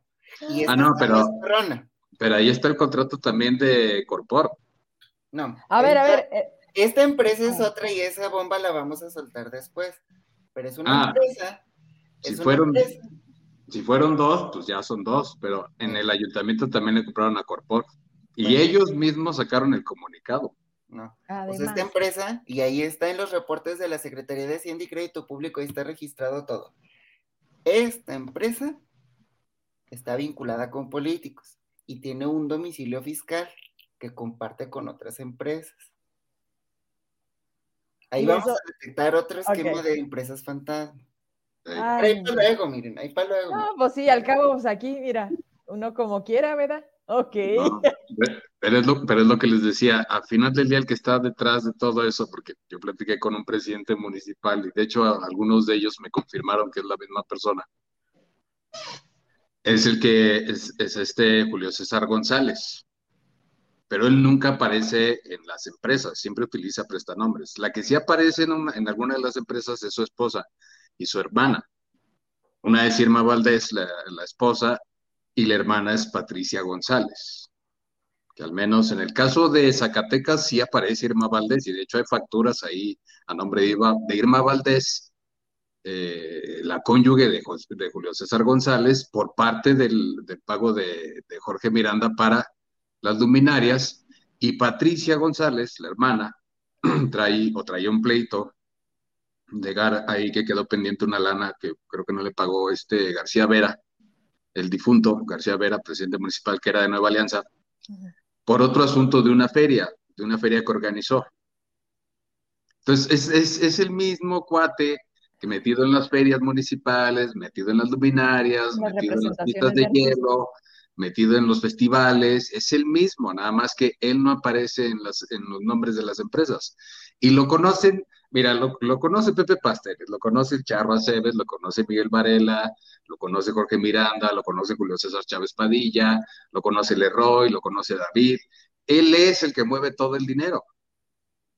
Y ahí es donde, ahí es donde está todo, todo. Y bueno, lo conoce hasta Ángel Aguilar, o debe de conocerlo Ángel Aguilar, porque ella es su representante, legal para su presentación. A ver, Heraclio, tú hiciste una mueca que la verdad no sé cómo traducir. Quítate. No, es que ya eh, luego soltamos esa bombita. Está muy, muy suave, toques ¿Está sabrosa? Bueno, ok.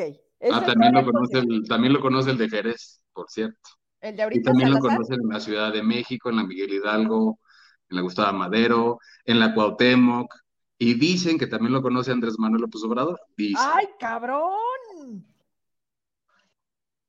Norma Galarza, ¿tú cómo ves? Yo no lo conozco.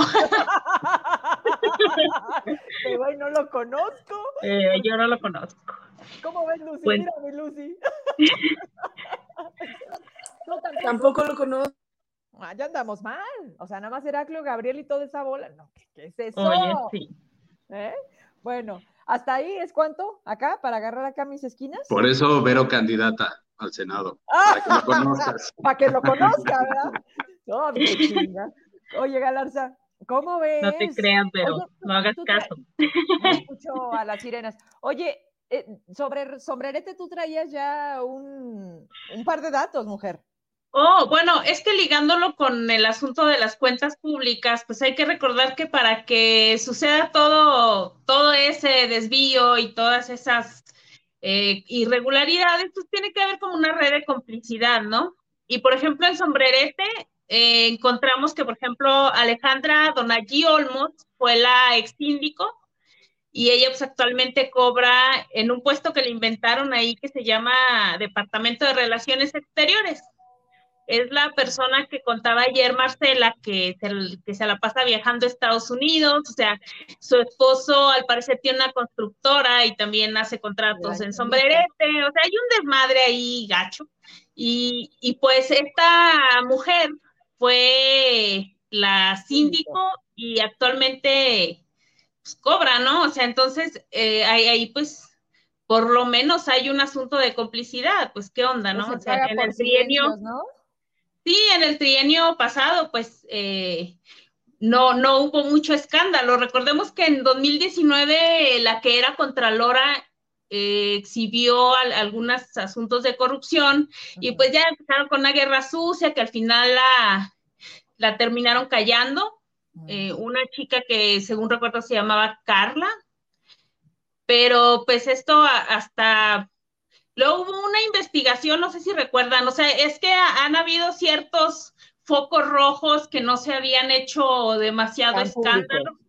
Ajá, como, como ahora, ¿no? Porque ahora pues que salga la síndico municipal a hablar de lo que está pasando, pues es como más serio, o sea, como que ahora sí eh, incluso me compartieron un mensaje de, del alcalde que, que, hasta, o sea, haciéndose la víctima, ¿no? Como debía ser, que él tan bueno que es.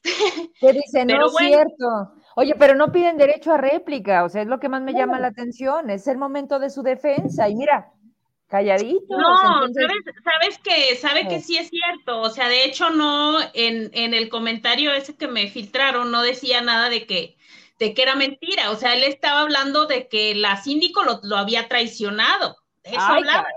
Por su corrupción. Hablando como de malagradecida, de ese tipo. ¿Te das y todavía, y ustedes ayer les constó porque les agradezco mucho que hayan estado en el programa conectados. Ella todavía le dije, ¿y por qué le guardas consideración? Porque dijo que todavía no lo decidía. Y bueno, pero, pero pues cada quien, ¿verdad? Oigan, este, me están mandando en este momento un reporte, me dicen que hay una fuerte balacera en Plan Maestro El Molino. Otra vez Jerez. Esto es una comunidad de Jerez. Me dicen que es exactamente detrás del Hotel Leo. Está saliendo en este momento la información y bueno, retomamos en el, en el transcurso que nos queda de programa. Justo, justo a la entrada, el hotel Leo está en la entrada de Jerez. es un edificio alto. En la mera entrada. En la mera entrada. Es en, el, en la cabecera, pues. Yeah. Ok. O sea, si es por ahí, porque pues el Hotel Leo está prácticamente entrando a Jerez. Es muy conocido ese hotel. Entonces, si es por ahí, pues es prácticamente la mera cabecera municipal. Caray, bueno, están mandando eso y como les digo, en el transcurso del tiempo que nos queda en el programa estamos atentos porque ya saben que después de ahí vienen fotos, luego vienen videos y pues es lo único que circula porque como decimos, y la autoridad y las mesas y la construcción y, la paz, pues nada. A ver, eh, terminamos con esto. No, cuentas públicas. Me falta quién. Lucy, Norma. Yo nada más quiero decir una cosa. En el caso, por ejemplo, de Sombrerete, que es lo que decían algunos regidores y la propia síndica, que el IMSS había detenido las cuentas por lo que comentaba Heraclio. Es que en muchas cuentas no se registra específicamente en dónde está la nómina, entonces tenemos que este, embargar todas las cuentas porque tienen los recursos todos revueltos. Y ahí es donde yo me explicaba entonces por qué Julio César adelantó todos los salarios a los trabajadores de Guadalupe, porque muy seguramente pasó lo mismo. Él sabía que todas las cuentas del municipio no estaban clasificadas por tipo de gasto, y por eso sacó todos los recursos, los esparció y lo demás lo dejó ahí para que se lo embargara la Comisión Nacional Bancaria y de Valores. No embarga el INSS, embarga la, comisión. Entonces, fíjate, ahí es donde yo entendí por qué este cuate había adelantado todo el dinero, porque además de Oye, pero espérate, no adelantó todo, o sea, adelantó hasta la quincena del 15 de diciembre, ¿no? Sí, o sea, adelantó lo que tenía para pagar porque el otro no lo adelantó, ¿por qué? Porque no ha pedido el, este, el adelanto de participación, no se lo han dado. Esa lana no la tiene. Ok. Pero ahí es donde dices, bueno, y por eso se realizó de esa manera. Había que adelantar el pago a la CFE porque ya les pasó un sombrerete que se quedaron sin luz. Había que pagar eh, por adelantado el pago atrás, aunque diga que no porque había que, que, recoger no, No que diga que no, tú sacaste la factura, mi rey, aunque diga, qué pendejos, pues mira. A ver, entonces Sombrerete está haciendo el conejillo de indias para que no la cague tanto Julio César. Julio César. Porque pues sí, pero ¿quién es, ¿quién es el maestro de los dos? ¿Quién está ahí en medio? Pues, Roberto pues ¿no? Roberto Loeva. Entonces, yo ahí entendí precisamente por qué vino la decisión de Julio César de adelantar toda la lana, porque él sabía que tenía el desmadre en las cuentas y dijo, deja saco esto antes porque me van a embargar todas. Y no la tiene clasificada. No las tiene clasificadas. Lo que sí es que tiene los tenis bien puestos, ¿no? Para salir corriendo en cuanto le case. Tú sí sabes, Galarza. Ya te la sabes. Con traje, pero con tenis. ¿Para qué? ¿Para Vámonos. Si es necesario? Ay, pero el mismo gusto en trajes que el Ernesto González Romo. Ya aparece en Lord Molécula muy. ¿Sabe ah. cómo? Es que van a hacer un grupo como de cumbia, así como con trajes muy llamativos. Sí, imagínatelo. ¿Cómo ves, Lucy? Dice, Mauricio, antes de, pasar la voz a Lucy, dice, decía Mauricio, pues es que él tiene su caminadora ahí, ahí en la, en la oficina, estaba caminando y ya luego se, le, salió al evento. dice, pues sí, pues trae tenis, yo creo. Saludos a Mauricio.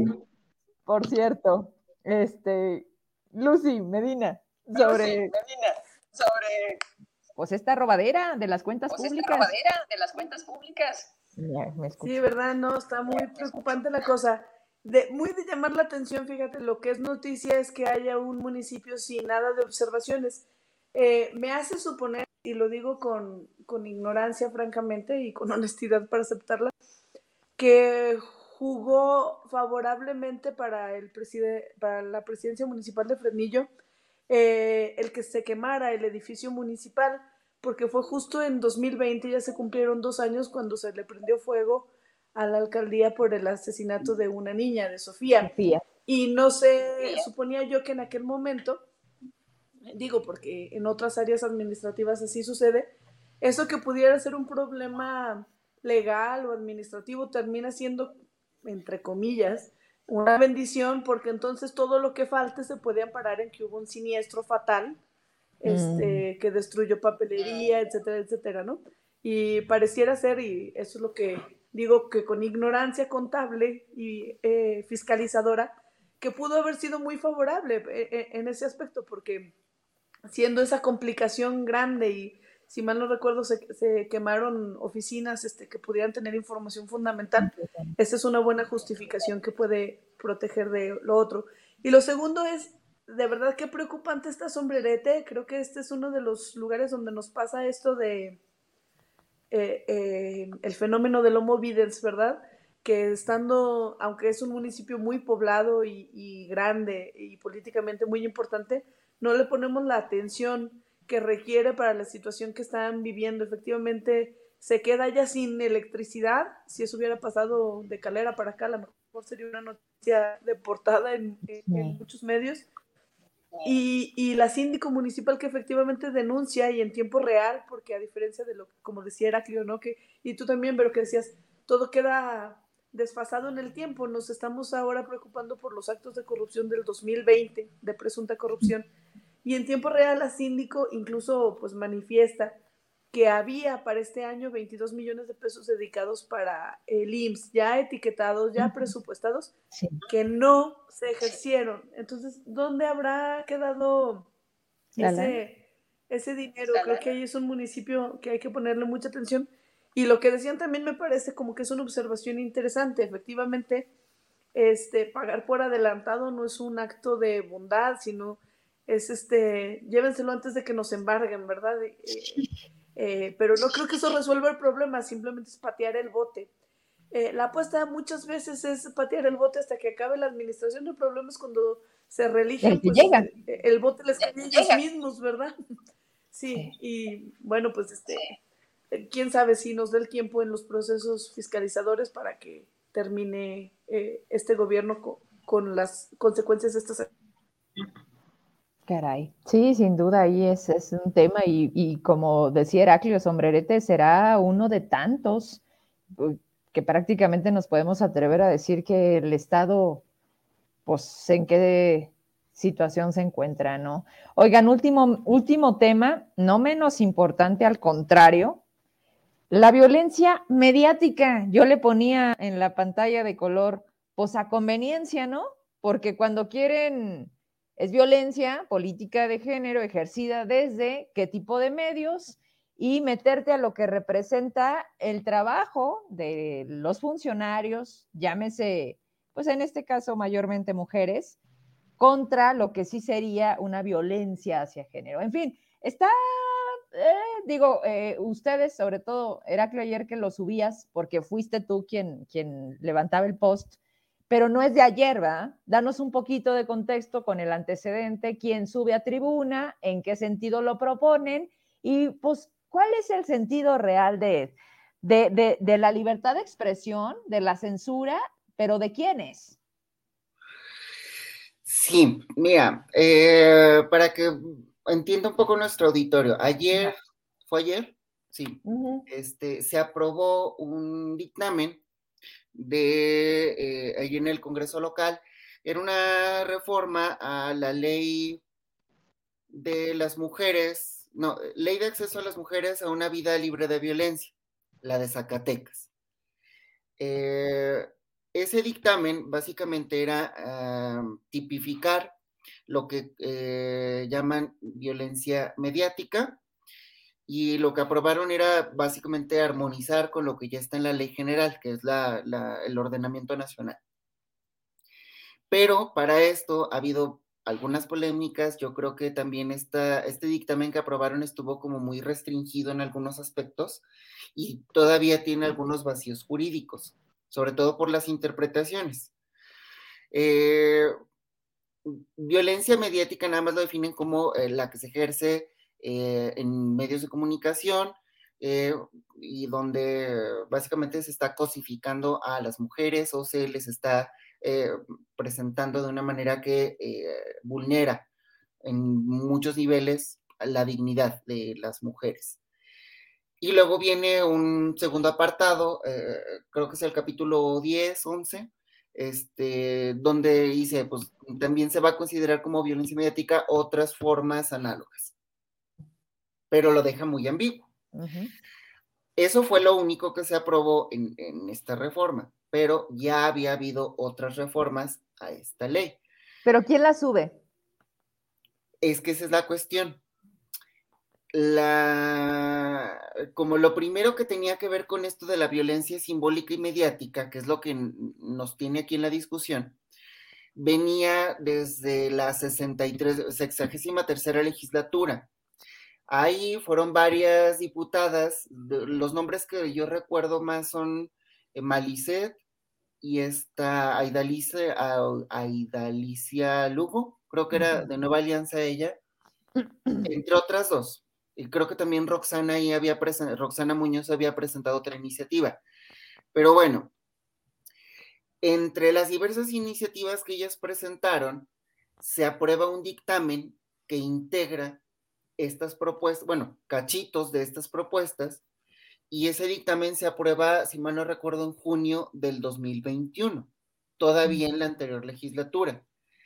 La cuestión es que este, e, ese, eh, eh, eso que aprobaron se publica hasta junio de este año, o sea, un año después, ya con la nueva gobernanza. Y en este año hubo dos iniciativas que tenían que ver con este tema. Lo que se publicó en, junio de este año, que venía de las reformas que aprobaron en la, la legislatura anterior, era la violencia simbólica. Fue lo único como que quedó establecido desde aquel entonces y que se volvió a presentar en, en, dos iniciativas este año. No sé si los hago buenas si no me vale queso. En abril, la diputada Podría ser menos complicado. ¿Podrías explicarnos más fácil? Pues sí. En abril, la diputada Georgia eh, presentó una iniciativa, también reforma la misma ley, con una redacción donde se definía la violencia mediática, más este otro párrafo donde pone otras formas análogas. Y luego, en junio, me parece que fue un par de días después de que se publicara en el periódico oficial la reforma del 2021, la diputada Roxana Muñoz presenta también una reforma en el mismo sentido con otra redacción sobre la violencia mediática, que es más bien la redacción que viene en la ley, en el ordenamiento nacional. Pero la diferencia con la diputada Roxana Muñoz es que incluye otros dos apartados con el procedimiento para las medidas de protección a las víctimas.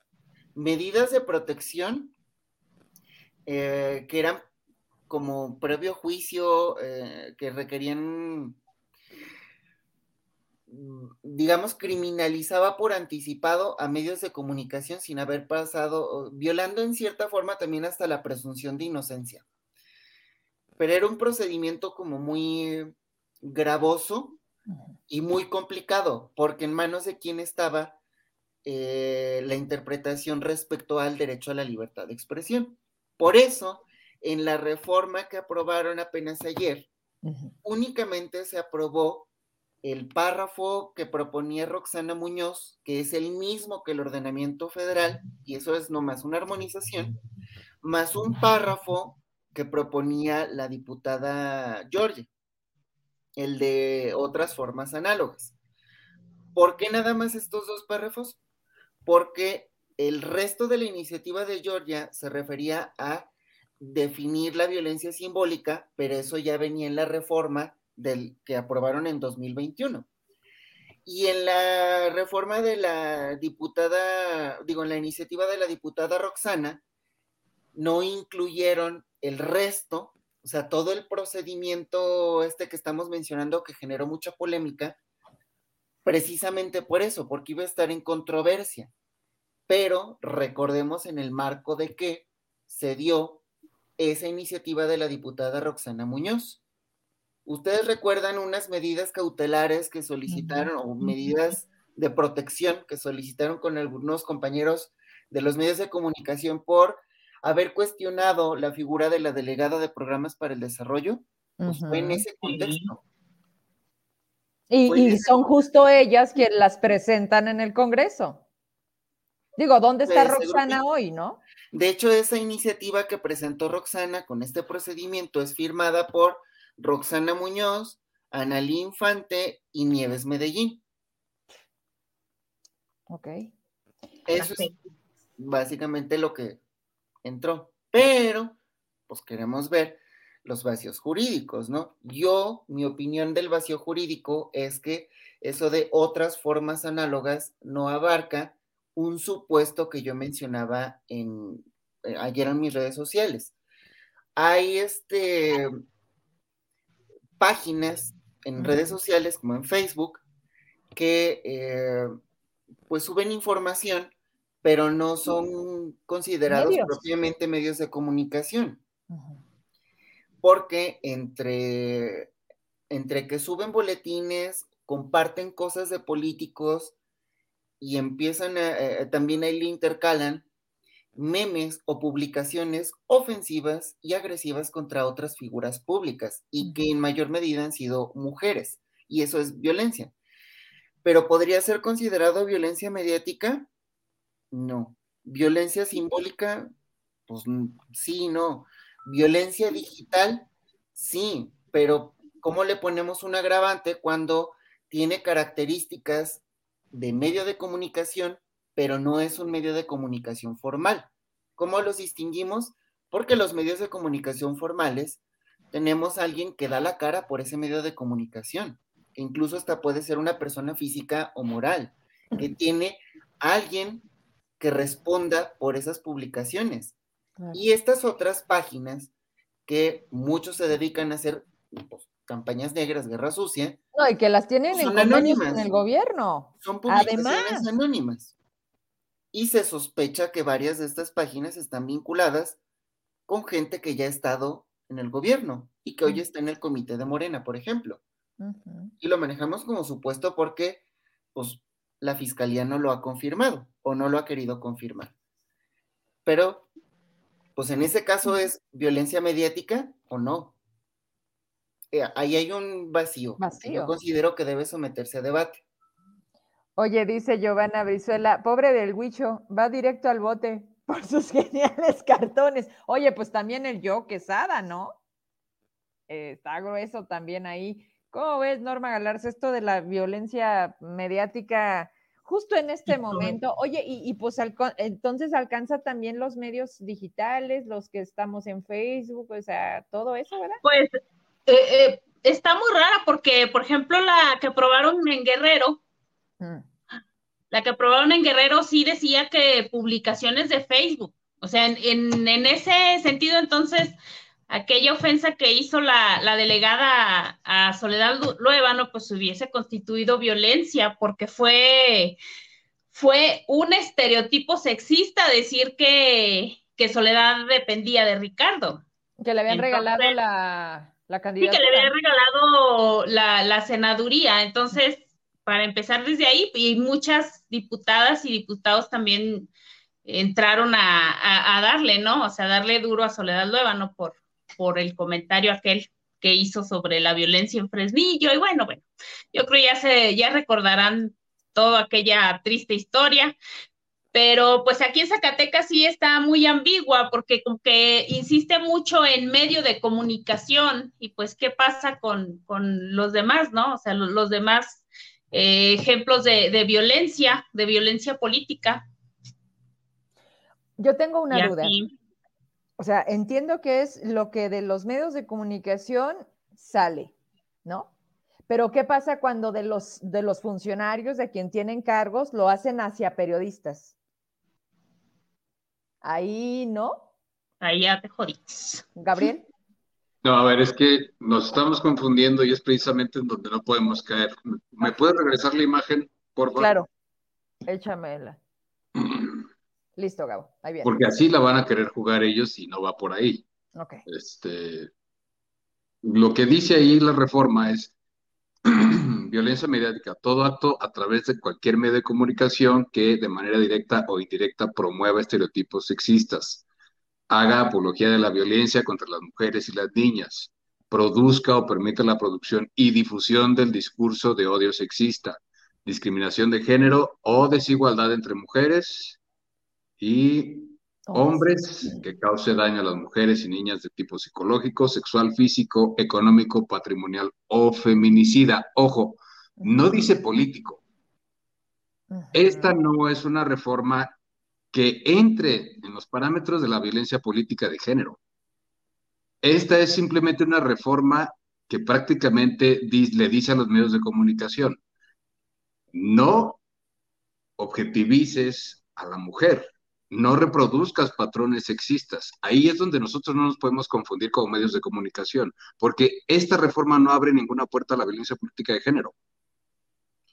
Dice, la violencia, la violencia mediática se ejerce por cualquier persona física o moral que utilice un medio de comunicación para producir y difundir contenidos que atentan contra la, ojo, autoestima, salud, integridad, libertad y seguridad de las mujeres y niñas, que impida su desarrollo y atenta contra la igualdad, no dice su desempeño en la función pública, por lo tanto no es violencia política de género. Es violencia única y exclusivamente en ese párrafo, lo que dice ahí. Y claro que yo estoy a favor de que ningún medio de comunicación utilice su poder de influencia pública para vejar a la mujer, para generar estereotipos, para atentar contra la, autoestima, salud, integridad, libertad y seguridad de las mujeres. Digo, cualquier medio de comunicación tendría que estar a favor de esta reforma, pero no podemos confundirla con violencia política porque, ojo, ahí ya estamos hablando de otra cosa muy distinta. Y este no es un ordenamiento que vaya a utilizar el Tribunal Electoral en Zacatecas. No puede utilizarlo, ¿por qué? Porque no está relacionado con el ámbito político. Ahora, lo otro dice, cualquier otra forma análoga que lesione o sea susceptible de dañar la dignidad. En esa forma análoga, si tú hablas de un medio de comunicación, lo interesante es lo que utilizas para comunicar si utilizas para comunicar un canal de Facebook, se convierte en una forma análoga. Independientemente de que sea alguien responsable o no de cierta página, esto ya te protege a ti para que la fiscalía, pero también dice Giovanna Brizuela, faltaría además tipificarlo como un delito penal. No se ha hecho, todavía no está esa reforma. Para complementar todo lo que tiene que ver con violencia mediática, porque de otra forma, ¿cuál va a ser la sanción? ¿No? A ver, Gabriel, yo quiero hacer aquí un paréntesis. ¿Recuerdan ustedes? Estoy tratando de ubicar esa imagen. ¿De qué manera utilizaba la imagen de las mujeres ISART? para publicitar sus programas. Eso es precisamente violencia mediática. Ahí entra este ordenamiento, no es violencia política. Precisamente esa es la tipificación, el, uso objeto de la mujer como tal. Eso es lo que está previniendo. Y pues yo digo, evidentemente todos los medios de comunicación tenemos que estar a favor de esto. Porque nadie va a utilizar un medio de comunicación para reproducir patrones sexistas como en el caso del CISART que ahí, ahí está entrando ya en, esta falta administrativa o no sé de qué tipo, porque además no queda muy claro cuál va a ser la sanción. Si va a ser penal administrativo o no, ¿por qué? Porque se tiene que reformar el Código Penal, además. Entonces, ojo, nosotros como medios de comunicación no podemos entrarle al juego que ellos quieren entrar, porque esto no tiene nada que ver con violencia política de género. Ahí legalmente, como se establece, no tiene nada que ver. Entonces, si a ti una diputada, una delegada, una servidora pública viene y te dice, es que esto es violencia mediática, permítame, ¿en dónde estoy reproduciendo un patrón sexista, eh, lastimando su autoestima, su desarrollo personal, su vida individual, en dónde estoy afectándola? No, lo que yo estoy hablando es de su función pública. Entonces, vamos a la, si usted quiere, la violencia política y cuestióneme si lo que yo digo es por su condición de mujer o por su condición de funcionaria, porque usted tiene una responsabilidad pública. Por eso aquí no entra la violencia mediática. Ojo, por eso las funcionarias, las políticas, las candidatas no pueden utilizar este, este nuevo ordenamiento, esta reforma para reclamarle al medio de comunicación violencia política, porque no tiene nada que ver. Claro. Claro que si un medio de comunicación, como lo ha hecho, por ejemplo, Imagen hace mucho tiempo, que se metió en la vida personal de Gerardo Ramírez, que publicó una portada en donde si, era hijo o no de tal, eso ya es violencia mediática. Y eso es lo que no estaba regulado, que un medio de comunicación se mete en la vida personal en términos de violencia de género. Entonces son cosas muy distintas y nosotros no podemos caer en el juego de que ahora las funcionarias van a querer utilizar un ordenamiento que no tiene nada que ver con lo político para tratar de joder como ya lo están haciendo ya lo han estado haciendo anteriormente. Entonces sí tenemos que ser muy claros en esa parte, muy, muy claros. Y claro que yo estoy de acuerdo, ningún medio de comunicación se puede meter en la vida privada y mucho menos de esa manera para estereotipar, para reproducir eh, patrones sexistas, ¿no? Entonces, sí son cosas muy distintas, ¿eh? hay que tener cuidado mucho en, esa parte. Bien. Lucy Medina, algo más sobre esto de, y tiene mucha razón, la precisión de entender los alcances de lo que ahí se está manejando. Ahorita que lo lees ya de esta manera, creo que a veces entre tanta información, entre lo que nos vamos compartiendo, a veces hace falta más este análisis, ¿no? De decir, oye, espérate, ¿qué alcances tiene? ¿Hasta dónde nos toca? ¿Qué representa? Y Lucy, te escuchamos.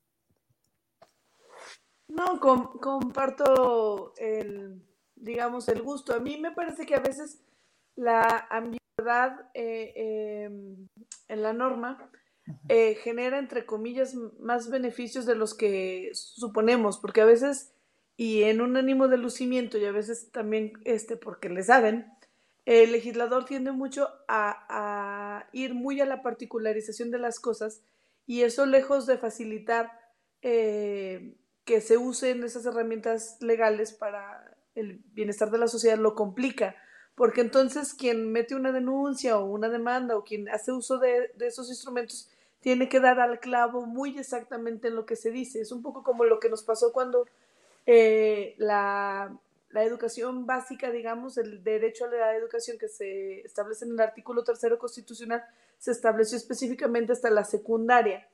Y bueno, antes en lo general había margen a suponer que el deber eh, del Estado de garantizar la educación era en lo general a la educación incluyendo la media superior y la superior. Al establecer el límite de secundaria, pues justamente puede parecer un beneficio, pero al contrario, porque te pone una camisa de fuerza y si ya no encajas ahí, pues ya entonces eh, no puedes hacer uso de esa herramienta. Creo que lo mismo puede pasar en este tipo de, de normas cuando se busca mucha especificidad y que justamente dejar este, esta cosa abierta como lo análogo, como las formas análogas, eh, abre la posibilidad de que entren otras herramientas como las que ya mencionaban, como Facebook. Y me parece sí un avance y todo lo que se haga en esa materia obviamente me parece un avance. Yo la verdad no soy muy partidaria de las modificaciones, o vamos, no es mi trinchera o lo que me parezca prioridad, las modificaciones legales, aunque hacen lo, lo suyo, sino las modificaciones culturales, porque yo creo que en realidad si nos ponemos con el radar a buscar esos estereotipos sexistas y esta violencia, está en muchísimo más de lo que creemos. Este, no dudo incluso que sea que haya sido yo parte de eso, como parte con este patriarcado interiorizado que todas, todas y todos tenemos, ¿no? Eh, y me parece también que da pie a, buscar estos, eh, estas estigmatizaciones y estereotipos en ámbitos más allá, eh, incluso de lo noticioso, de lo político, etcétera. Y el punto es que la gente se apropie de eso y no se convierta justamente en la herramienta para este uso que nos tiene tan espantados y que a lo mejor nos ha hecho perderles fe a estos instrumentos. Norma Galarza, ¿me faltas tú o ya agotamos el tema? ¿Me faltas? ¿Ya? Ya vámonos, porque 10 con 9 de la noche no se pasen y así le vamos subiendo, ¿verdad? Primero era una hora, hora y media, dos horas, dos, ya vámonos. Pues vámonos entonces, si les parece. Estaba tratando de buscar, pero no sé hasta dónde vamos a caer en parte de lo mismo. Y saben que checando en CISAR ya la bajaron. Tan sabían de, esto que, ya no está disponible ahí en la página. De hecho, ya no la repliquemos. No, exacto. Mm. a, lo que voy es nada más de dónde surge, ¿no? O sea, esto es, un ejemplo de lo que ahora se reformó. Esa es la violencia mediática que tiene que ver con esa reforma. Ojo, otra vez, es que no pueden venir a nosotros, a los medios de comunicación, a decirnos las funcionarias que porque ya se reformó esto, nosotros no podemos criticar su desempeño público, no, espéreme.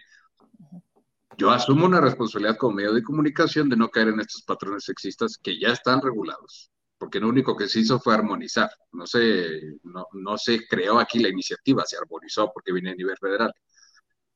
Del otro lado es donde está la otra ambigüedad que sí están utilizando, que es la violencia política para deshacerse de enemigos, como fue en el caso de Ulises Mejía, y ahora también para tratar de fraguar las líneas de medios de comunicación. Ahí es donde está el conflicto. De este lado, ni, o sea, nada que ver, más que creo que va más en ese sentido y si intentan utilizarlo, pues suerte, ¿no? A ver cómo les va, porque ahí en la reforma no dice violencia política. Sí, en ningún... Y, no dice que tiene que ver con el desempeño de una función pública, entonces, pues, bye. O sea, ahí mejor que se metan a ver bien la violencia política de género. Pues vaya entonces, vamos a despedirnos de Heraclio Castillo. Último cierre, ¿con qué nos dejas? Vámonos. Oye, ¿nos queda cuántos programas? ¿Uno? Dos programas. Y vacaciones, y posada, y piquete. Digo, ponche con piquete. Sí, ya. Arre, adiós. No, espérate, ¿ya te estás despidiendo? Pues sí, no, ya es la ronda de despedida, ¿o qué? No, yo pensé que era de bye, año 2022, no. Del programa de hoy. No, no, del programa de hoy, sí. Nos quedan nomás, miren, nomás aprovechen, nos quedan dos programas incómodos antes de irnos de vacaciones. Aprovechenos. Aprovechenos. Porque nos les vamos. Nos Gracias, les vamos. Te mando abrazo. Cuídense, abríguense. Este, tomen miel con limón y mezcal para que no les pase lo que a Lucy. Prevengan enfermedades, vacúnense contra la influenza si es que ya compraron las vacunas. Si es que hay. Y, y abríguense. Ya está. Y pero pues cada quien, ¿verdad? Hazle, hazle la última con la, para, que no... Eso. Vámonos, Norma Galarza. Lo podemos ver mil, veces y siempre se nos va a hacer gracioso, creo. Nos haciendo reír. No, pues ya vámonos hasta el otro miércoles y gracias a toda la gente que se conecta cada miércoles. Saludos y bye. Bye. Bye a todos. descansen. Mi Lucy, te vamos a dejar también descansar porque hablar también eh, te provoca tos, que te mejores y con qué te despides. Rapidito. Rapidito con el agradecimiento de estar aquí, de la salsa otra vez. De, no dejaré de presumírselas. Muchas gracias. Mejórate. Mi Gabo, vámonos. Gracias y nos vemos el próximo miércoles. Saludos a todos los que se conectaron. Gracias por todos sus comentarios. Pues ya, por hoy quedó. Descansen, buenas noches. Mañana aquí nos vemos a las 8. Bye.